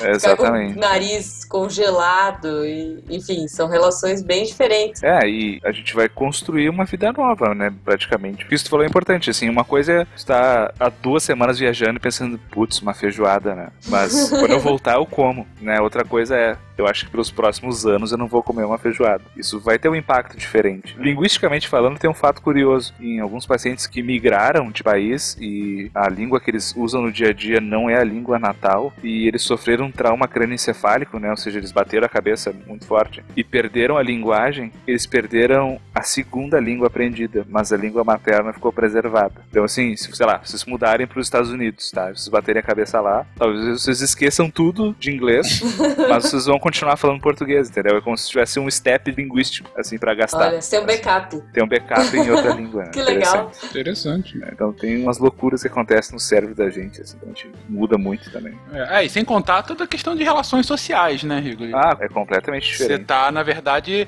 refundamentando a própria forma que você se enxerga na sociedade. E numa sociedade que não necessariamente tinha os mesmos padrões sociais daquela que você já estava acostumado, né? É, acho que foi por isso que eu quis também comentar. É, quando eu falei de imigração, talvez eu tenha falado, enfim, a gente já migrou aí muito, mas se você nasceu no Brasil, você tá no Brasil, você tem a cultura e tudo mais, né? Mas uma coisa é na época que aconteceu, na época que todas as migrações aconteceram, e, e hoje em dia você, ser humano comum de 2016, como você encara uma migração, né? Com toda a bagagem que você traz. Isso que você falou me lembrou uma experiência que eu tive do alto dos meus 14 anos. Eu fui fazer intercâmbio em Vancouver, no Canadá, e eu cheguei lá, né? Eu sou bem do interior aqui do Rio Grande do Sul, então minha visão de mundo era bastante estreita, né? Pra dizer no mínimo. E eu cheguei lá e eu fiquei na casa de uma família, e a primeira coisa que eu, brasileiríssimo, decidi fazer foi dizer bom dia e dar um abraço apertado na pessoa, assim, né? E, obviamente, ela ficou estática, né? A dona da casa não se mexeu enquanto eu tava abraçando ela e assim ficou. E não se tocou no assunto. Ficou um ano de climão, né? Com você, de você com a...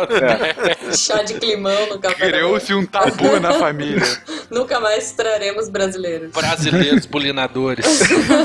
Mas o, o curioso foi que quando eu fui embora, ela que tomou a iniciativa e veio me abraçar. Olha né? aí. Mesmo sendo desconfortável pra ela, ela entendeu que, sei lá, pra mim era importante, né? Foi legal, assim. Mas a gente toma muito tufo, né? Lá fora, achando que dá pra encostar, dá pra perguntar, porque a gente tem um outro tipo de contato interpessoal que lá fora não tem. Que nem aquela pesquisa que eles tiraram, fotografaram paradas de ônibus em vários países do mundo, não sei se vocês viram isso aí. Que eles estavam pesquisando a necessidade de espaço pessoal, que os países latinos é todo mundo apertadinho, todo mundo falando um com o outro, às vezes gente até desconhecida, e conforme a gente vai indo pra Europa e subindo pro norte da Europa, as pessoas vão se afastando, se afastando, assim, até que, sei lá, na Escandinávia as pessoas ficam um metro e meio, dois, uma das outras, assim, Gente. na, na parada. É, e eu acho que de todos os tipos de viajantes aí que que a gente falou, faltaram dois. Um é a galera, os viajantes do mundo, né? Que cada hora tá em um lugar, que trabalha na internet, que vai pingando de lugar em lugar. E a galera que, sei lá, leu muito Júlio Verne quando era criança, ou o que seja, mas assim, que quer, tem uma grande missão, quer fazer uma viagem. Acho que a gente, eu até falei no começo do Caminho de Santiago, mas é isso. Poxa, eu vou fazer um mochilão gigante, eu vou viajar o mundo inteiro. Dar a volta ao mundo. Dar a volta ao mundo, é. São perfis, gente. Comer, rezar e amar. Falou isso, né? É, tem pessoas que usam viagem como superação de problemas, assim, tem vários filmes recentes aí, tem um até com a Reese Witherspoon, que ela tem um monte de problemas, várias tragédias na vida, e ela faz uma viagem na natureza selvagem por, sei lá, quantas mil milhas pra expurgar isso. É, é o que a gente tá falando de escapar, né? Mas aí não é um escapismo, porque aí você não tá escapando do seu problema, você tá parando pra pensar no problema, interiorizar esse problema. Não sei, Rigo ali, diga aí, ou eu tô falando besteira.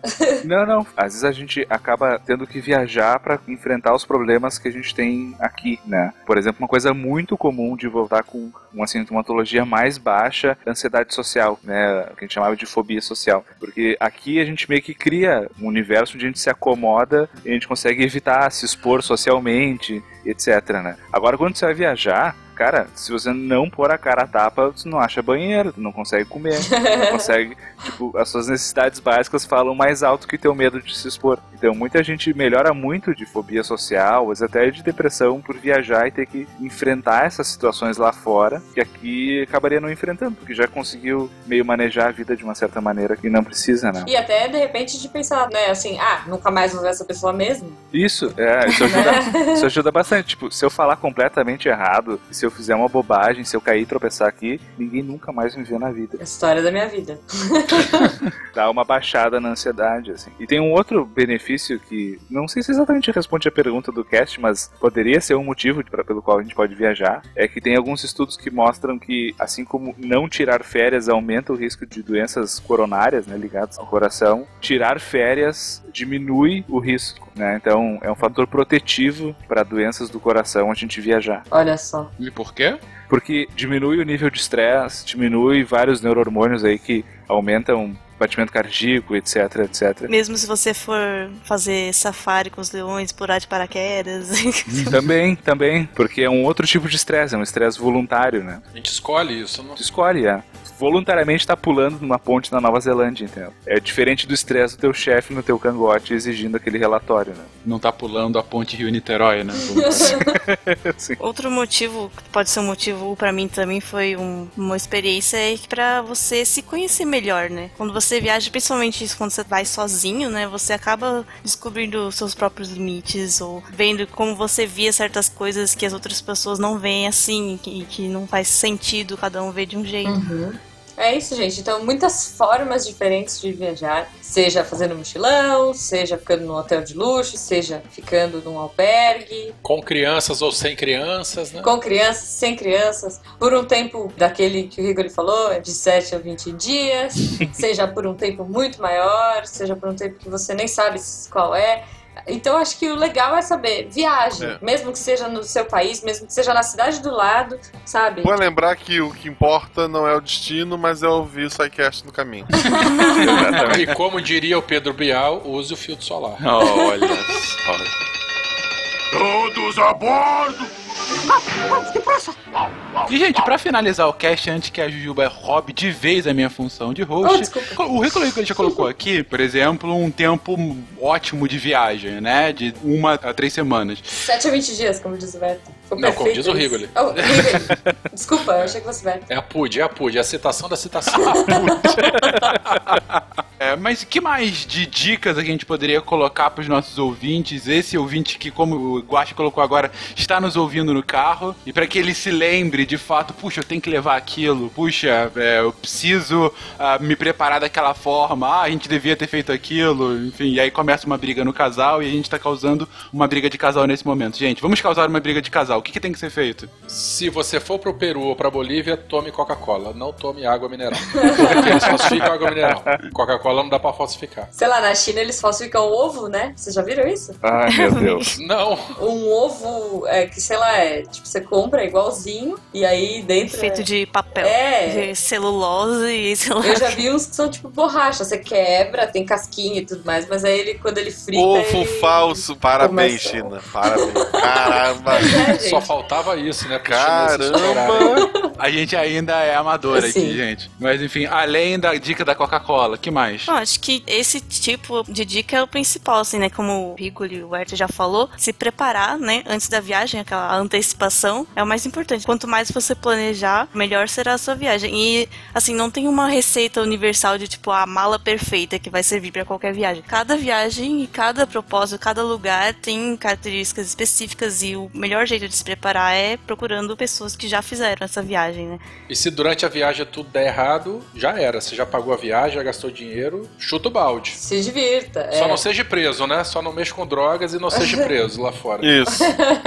Mas assim, veja o lugar que você vai. Ah, é frio, então vou levar roupas de frio. Pra que, que você vai levar regata pra Rússia? Sei lá, sabe? Pra que, que você vai encher três malas? Tente ser sucinto. Tente estudar o ambiente que você vai na época do ano que você vai. Ainda mais se for um lugar que você não tá tão habituado. Tipo, poxa, eu vou pra neve. O que fazer? Eu já me ferrei muito indo pra neve achando que as, as elite. blusas de frio que a gente tinha.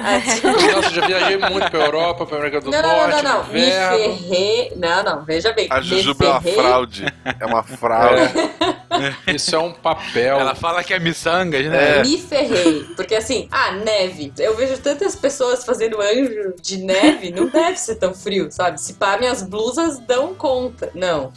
É, às vezes são coisas, tipo, a primeira vez que eu fui na neve, assim, neve, neve mesmo, pra brincar e tal, eu comprei um casaco de neve, comprei uma calça de neve, e eu fui lá e tava nevando forte e tal. Eu achava que tava, pô, comprei tudo, tá tranquilo.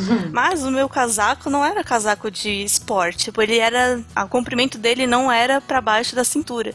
Então a neve entrava por dentro da minha calça. Que delícia. E eu, quando eu voltei pra casa, não sentia minha bunda, não sentia. e ficou assim por horas. Então, pois é, sabe? Que Eu já ótimo. pus uma bota de couro e achei, tipo, ah, pronto, não vou passar frio. Sei lá, quase perdi o pé, sabe? Porque eu tô andando com neve até o joelho. Tá, nem tanto, mas quase. Não, ah, tudo bem que neve de 10 centímetros já chega no teu joelho. Exatamente. Vamos lá. Bom ponto, Werther. O freezer tá com.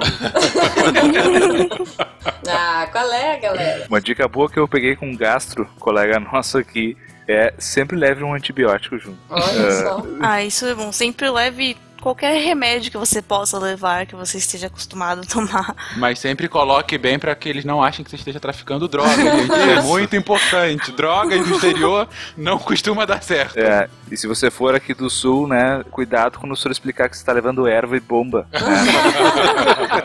Porque o conceito de chimarrão lá é um pouco difícil de explicar. Porra, eu tô aqui do lado e não entendo. Realmente é um conceito bem difícil de tentar É explicar. difícil. E eles nem gostam, eles tomam aquilo só pra dizer, ah, eu sou gaúcho, só, essa marcha. Essa porcaria aqui. É de birra. É de É, birra. de birra, completamente. Que eu mato com água quente, olha só. Não é água quente, né? É água gelada com gelo seco dentro. Só pra disfarçar. Eu tenho algumas dicas, principalmente nesse momento que a gente tá no Brasil com dólar alto. Não precisa ir muito longe. Às vezes a cidade do lado que você tá tem alguma coisa super bacana e que você não conhece. Você vai, sei lá, pra outro país e não conhece seu próprio país. É, isso é muito comum no Brasil, né? Porque é um país tão grande, às vezes o custo de turismo interno é maior pra gente do que pros, Acho que sempre, né? Maior pra gente do que pros estrangeiros.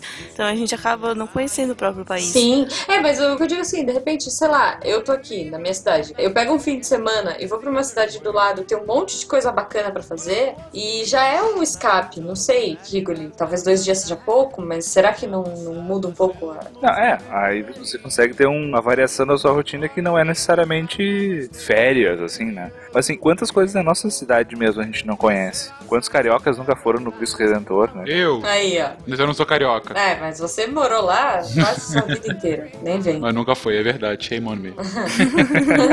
Então, assim, tem várias coisas. Desde que consiga se desligar da tua rotina usual e consiga fazer uma coisa diferente e de preferência agradável, já tá valendo a pena. Sim, sim. É, saiba os horários do lugar que você tá. De repente você é super notívago, mas o lugar que você tá fecha às quatro da tarde. Tarde, por um motivo Sim. X. Então não adianta você acordar meio-dia. Ou como já aconteceu comigo, eu fui fazer um bate-volta no Uruguai e lá era feriado. né? Ó, que ótimo. Então tava tudo fechado e a gente não conseguiu fazer nada. Então tem que ficar ligado no- nos feriados também. Conheça o lugar que você vai, saiba das atrações do comércio, o que, que vai estar aberto, o que não vai, enfim, se organize. E, poxa, uma dica que pra mim é, já que vocês estão falando de miçangas aí, carpe diems e afins, não deixa pra depois, cara. Se você pode agora, se você tem condições, por que que você vai, né, enfim, se privar de uma coisa que pode melhorar a sua circulação, olha só, diminuir as suas chances de infartar e de se estressar e tudo mais, e deixar de fazer uma viagem? Hã? Hã? Fica a dica. Tão miçanga. Ah, e abrace uma árvore, onde você Isso. estiver. Escreva um livro e tenha um filho. Isso, com a árvore.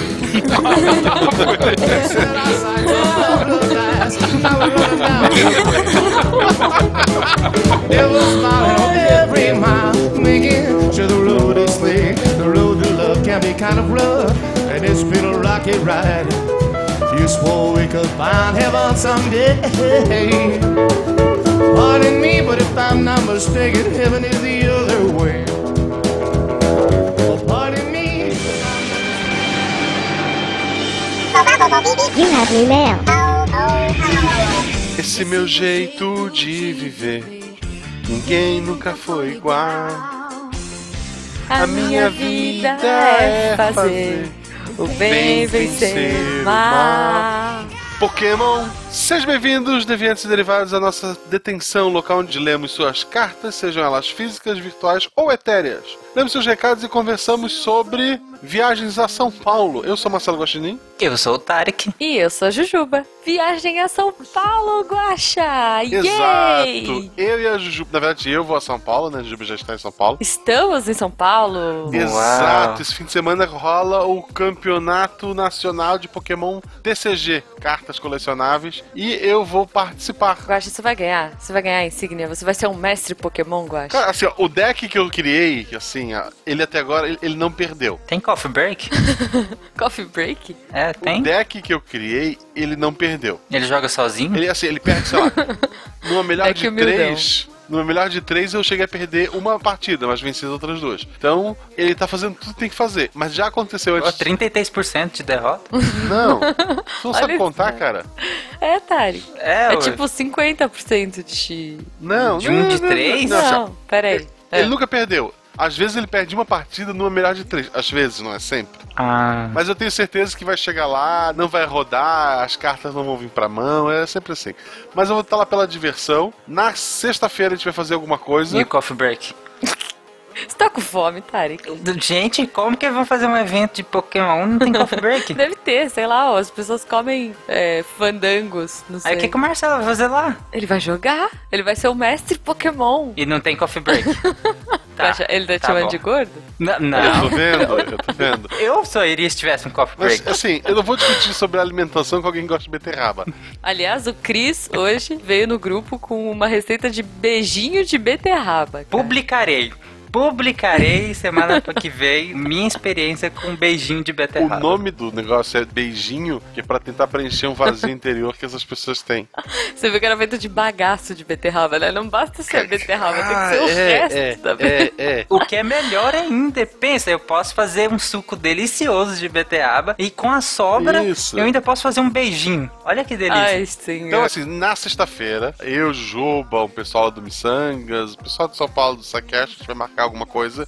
Vamos. Fica de olho no Twitter, a gente vai marcar por lá. É isso aí. Se você tá ouvindo isso na quinta-feira de madrugada, corre, vai dormir, porque amanhã a gente vai fazer alguma coisa. Ou hoje, se você tá ouvindo na sexta. Isso, Então- se tá ouvindo no sábado, eu tô jogando Pokémon, dá um pulo lá. É Ou no- se você tá ouvindo um ano depois, cara. Isso, Desculpa. É, Um ano sei depois lá. procura na internet o que aconteceu. Cara, pensa, você que tá ouvindo exatamente um ano depois de publicação, manda mensagem pra gente. Sim, Por favor, sim. por favor. É. Aí quem sabe o Guaxa chega lá na cidade de Verídia. Era Verídia? Na Era. Vai visitar a mãe dele, assim, tipo, oi Nada, mãe, voltei. é, não, a mãe dele era de. era Pallet. Ah, é Pallet. O Ash Ah. Pallet. Mas, quem quiser mandar uma cartinha, não é pra Pallet, é pra Chapecó, qual é a Sim. caixa postal? 466 CEP 898 01974, Chapecó, Santa Catarina. Exato. E pra gente não se perder muito aqui, porque eu tô dormindo, vamos ao primeiro e-mail, que foi, cara, excelente, melhor e-mail. Inclusive, estão dizendo que foi eu que escrevi. Eu acho foi, que gente. esse e-mail é fake, gente. Sério, a gente, Foi? tava pra, a gente tava pra começar a gravar e o Gosto falou assim: Ah, eu não vou ler e-mail porque a gente não recebeu muitos e-mails essa semana. Aliás, ouvintes, vamos fazer um apelo aqui. Fizemos no Missangas, vocês foram incríveis, mandaram muitos e-mails. A nossa caixa tá cheia, eu juro que eu vou responder aos pouquinhos. Mas o SciCast está carente de e-mails agora. Vocês mandaram poucas mensagens e o episódio foi muito legal. Então. Semana que vem eu quero ver essa caixa de e-mails cheia pra gente dar trabalho pro nosso social media responder todo mundo. Exato. Enquanto ele tá lá respondendo, o nosso e-mail aqui é do Mega Senpai. é órfão, tadinho. ele é vigilante, tem 40 anos e é Juquitiba, em São Paulo. Ele mandou de madrugada esse e-mail, então ele realmente é vigilante. Sim. Olá, Psycasters. Adorei o episódio sobre a realeza. Meus podcasts favoritos são esses que têm como tema história. Sou um grande fã do professor Barbado. Olha o fã do Matheus. Ele É, vai ficar olha bobo. só. Ele fica uma semana falando isso. Vai, ele Ah, adora. é, é, pô, ele vai pedir pro teu e-mail que a gente imprima pra ele botar num quadro. Ele tava com uma foto hoje com, sei lá, um guaxinim na cabeça, sei lá o que, que era pra dar aula. Era, era, era. Tinha um Ele é na um cabeça dele. Excelente professor. São, é, são os que mais me chamam a atenção pelo excelente conteúdo apresentado por vocês. Continue assim. Também preciso fazer um agradecimento ao Tarik. Olha só, ele quer agradecer ao Tarik. que legal. Eu fico, muito, eu fico muito feliz quando os ouvintes. Ah, obrigado, agradecimento. Agora vamos passar pro próximo e-mail. eu fico muito feliz quando os ouvintes agradecem o Tarik. Vamos ver por quê. Lá Que vem. tem aparecido nas leituras de e-mails. Graças a ele, percebi o quanto sou chato. Hoje estou tentando mudar, estou sorrindo mais, dando bom dia para as pessoas. Se tu é um vigilante noturno, isso dá boa noite. É, para as pessoas e distribuindo balinhas para as crianças. Isso é perigoso. Farei tudo que puder para É. me distanciar dessa figura triste que é o Tarik. Ele botou de parede risos, não sei porquê, porque eu achei isso bem sério. É, abraços a todos, vida longa e próspera. Tarek, você é um exemplo, Tarek, sobre o que não ser. Olha que bonito isso. Ele tinha uma vida ótima, que não precisava ter tantas interações com as pessoas, e aí agora ele tá querendo interagir com as pessoas. Pra quê, ouvinte? Isso, olha que bonita. Pra quê? 40 anos, nunca é tarde pra aprender a ser uma pessoa melhor. Destruiu a pessoa, tá vendo? É legal também aproveitar esse momento, ele elogiou ali o programa de realeza, que é o tema favorito dele. Uhum. Duas pessoas, chato. É, ah, porque não é hard science, não é. Não tem fórmula no final do podcast. Gente, história é ciência. Se a gente não aprender sobre o nosso passado, a gente tá fadado a cometer os mesmos erros. Então, Uhum. é importante. Se você não gosta, vê que a história pula, vai pro outro, procura a tua vida. Não incomoda, tá? Ah, que horror. Olha só, mas agora eu- tô, eu tô muito chique hoje, porque eu vou ler o e-mail, Guaxa, de Hum. um cara que tá escrevendo pra gente da Itália, Guaxa. Olha só, o meu e-mail é do... Vamos a um ouvinte qualificado. Coitado, você tá falando que o Mega Senpai não é qualificado? É, é, olha só, Não, olha só. agora não. Ele era uma pessoa, mas agora É. não. Ah, mas eu aposto que o Igor tem muitos amigos. Vamos ver, vamos ver. Peraí. Então, o Igor Vilares, ele é arquiteto, tem 26 anos e tá escrevendo, vamos ver se eu vou acertar a pronúncia, de Piacenza, na Itália. Você fez a mãozinha? Fiz, é claro que eu fiz. Ah, não, então acertou. Beleza. Como boa italiana que sou, eu Né? fiz a mãozinha pra cima em forma de coxinha, né? Claro, assim, as duas ainda, sabe? O cara é arquiteto na Itália, espero que ele tenha aprendido no Brasil, né? Porque lá eles são meio tortinhos assim pro lado, né? Quando eles fazem as coisas. É, acontece, acontece. Não, mas olha só, ele fala salve Psycasters, ou fala salve Psycasters. Queria contribuir. Ele tem um bigode, já imagino ele com bigode, assim. Eu também, claro, é, é o Mário que tá falando. É Ou um Luigi. bigode então. e chapéu de gourmet. Mesmo ele sendo arquiteto, ele tem aquele chapéu de gourmet. Tá bom. Ou ele pode ser um encanador. Ok. Queria contribuir com o último cast de monarquia. Moro na Itália, estou fazendo meu mestrado atualmente e recentemente visitei a citada San Marino, que foi citada como uma monarquia. Porém, esse país é uma república e com um sistema de governo muito interessante. Por sinal, é o mais antigo Estado soberano e república constitucional do mundo, tendo sido fundada em 3 de setembro de 301 por Marinos de Rab, um refugiado cristão. Olha só, interessante. San Marino é governado por um parlamento que elege a cada seis meses dois capitães regentes, eleitos entre os membros do parlamento. Capitães regentes, cara, eu quero muito saber qual é o capitão regente, sério. Eu imagino um capitão de navio, sei lá, tipo o capitão Haddock. San Marino, né? Deve estar dentro d'água. É, é, então, exato, sabe? Tipo o capitão Deve ser um Haddock. barco, a cidade é um barco, na verdade. Não, mentira, gente, não é. Esses dois são chefes de Estado, mas não governantes. O parlamento elege a cada dois anos 10 membros para serem o conselho de governo, que atua como executivo. É como chefe de, de governo de fato, né? Porque o que as pessoas não entendem é que às vezes o chefe de Estado Uhum. é diferente do chefe de governo num parlamentarismo. Hum. É diferente do presidencialismo, onde, por exemplo, nossa querida Dilminha era chefe de Estado e chefe de governo. Ah, olha só. É que eles fazem essa separação. E um conselho fazendo o papel de chefe de governo. Tá, então eles têm dois chefes de Estado e 10 membros para serem do governo. E atuam como executivo. Cara, é tudo número par. Deve ser uma loucura votar alguma coisa. Deve, deve. É par. Eu e Tarik, membro, cada um é um capitão regente. Ponto, né? Parou o país. Verde ou azul? Azul, ele verde. Tipo, Porra. Ai, gente. Merenda escolar, tem fritura? Não, tem. A gente vai. Ah, Tem beterraba? é. Deixa eu terminar o e-mail. Já que San Marino foi um dos únicos estados a se manter independente após a unificação da Itália e várias guerras, o sistema é extremamente eficiente em evitar abusos de poder, apesar de ser em número par. Sim, eles nunca decidem nada, né? Não tem briga. nunca. Assim, a gente vai fazer alguma coisa? Não, pronto, vambora. Ai, ai. Ninguém abusa. É, ninguém abusa do poder, o outro não deixa. Ai, ai, gente. Ele escreve: Bem, espero ter acrescentado algo. Um abraço. Igor, com certeza você acrescentou. Essa discussão foi excelente. Agora eu tô imaginando o Tarek e o Guaxa de capitães num barquinho. Cada um de um lado do barco. né? Tem dois leme, um em cada ponta do barco, então os dois.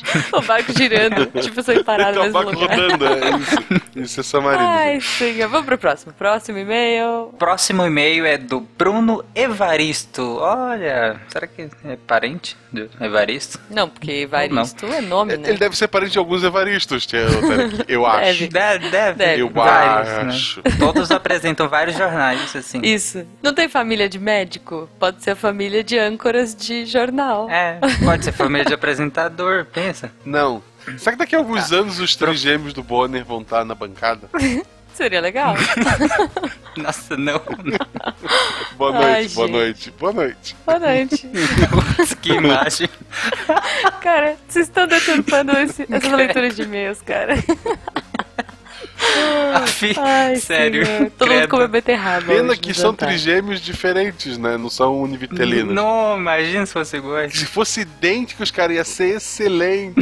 tipo, a câmera ia mudar, tu nem ia saber se mudou ou não, se é a mesma pessoa ou não. Um deles podia faltar, e aí o É. jogo de câmera, a gente nem, sa- eles botavam um espelho, a gente nem sabia que o cara faltou. Ai, cara, vocês viajam. Tarek, o e-mail, por favor. Senão a gente não sai daqui hoje. Ai, ai. A profissão do Evaristo, que não é apresentador, é estudante. Provavelmente jornalismo, deve hein? ser. Evaristo, manda um e-mail pra gente e fala que você tá estudando.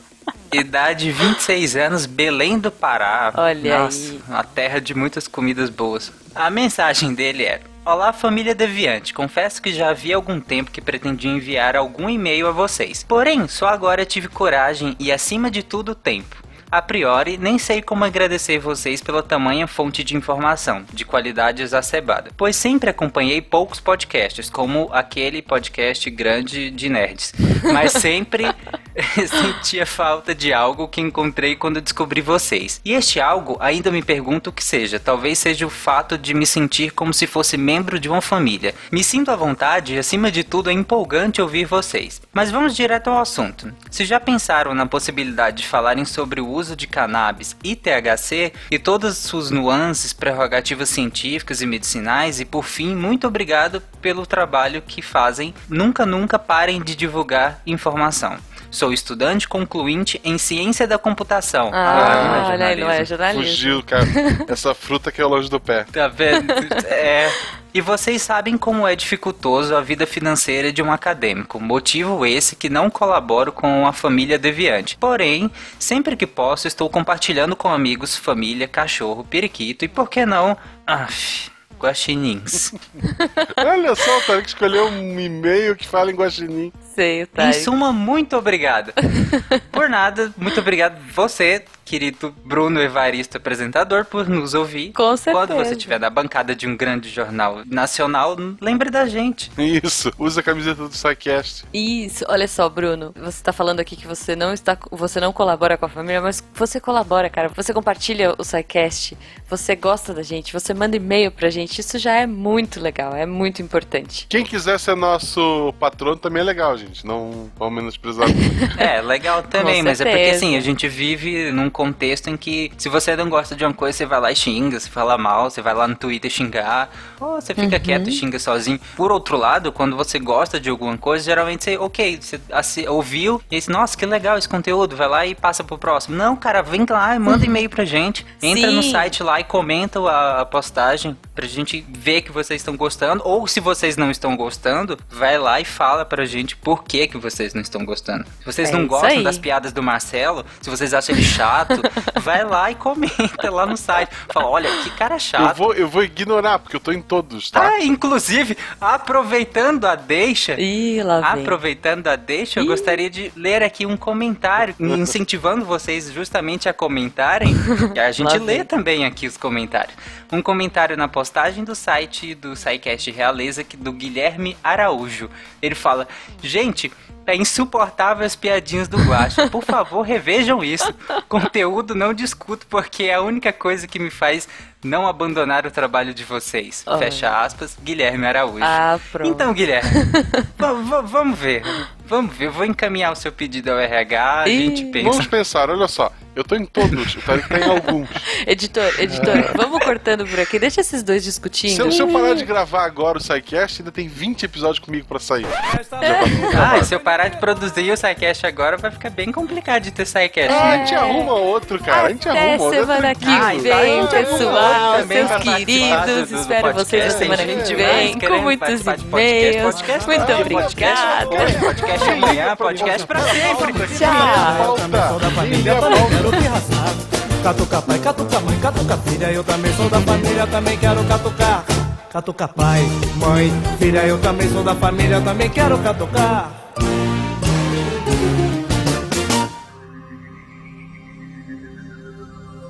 Se a ciência não for divertida, tem alguma coisa errada.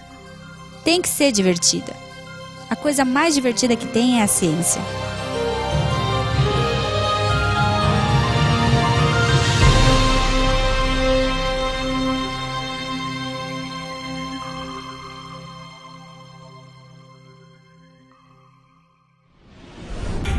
Este programa foi editado por Tapcast. Edições e Produções de Podcast.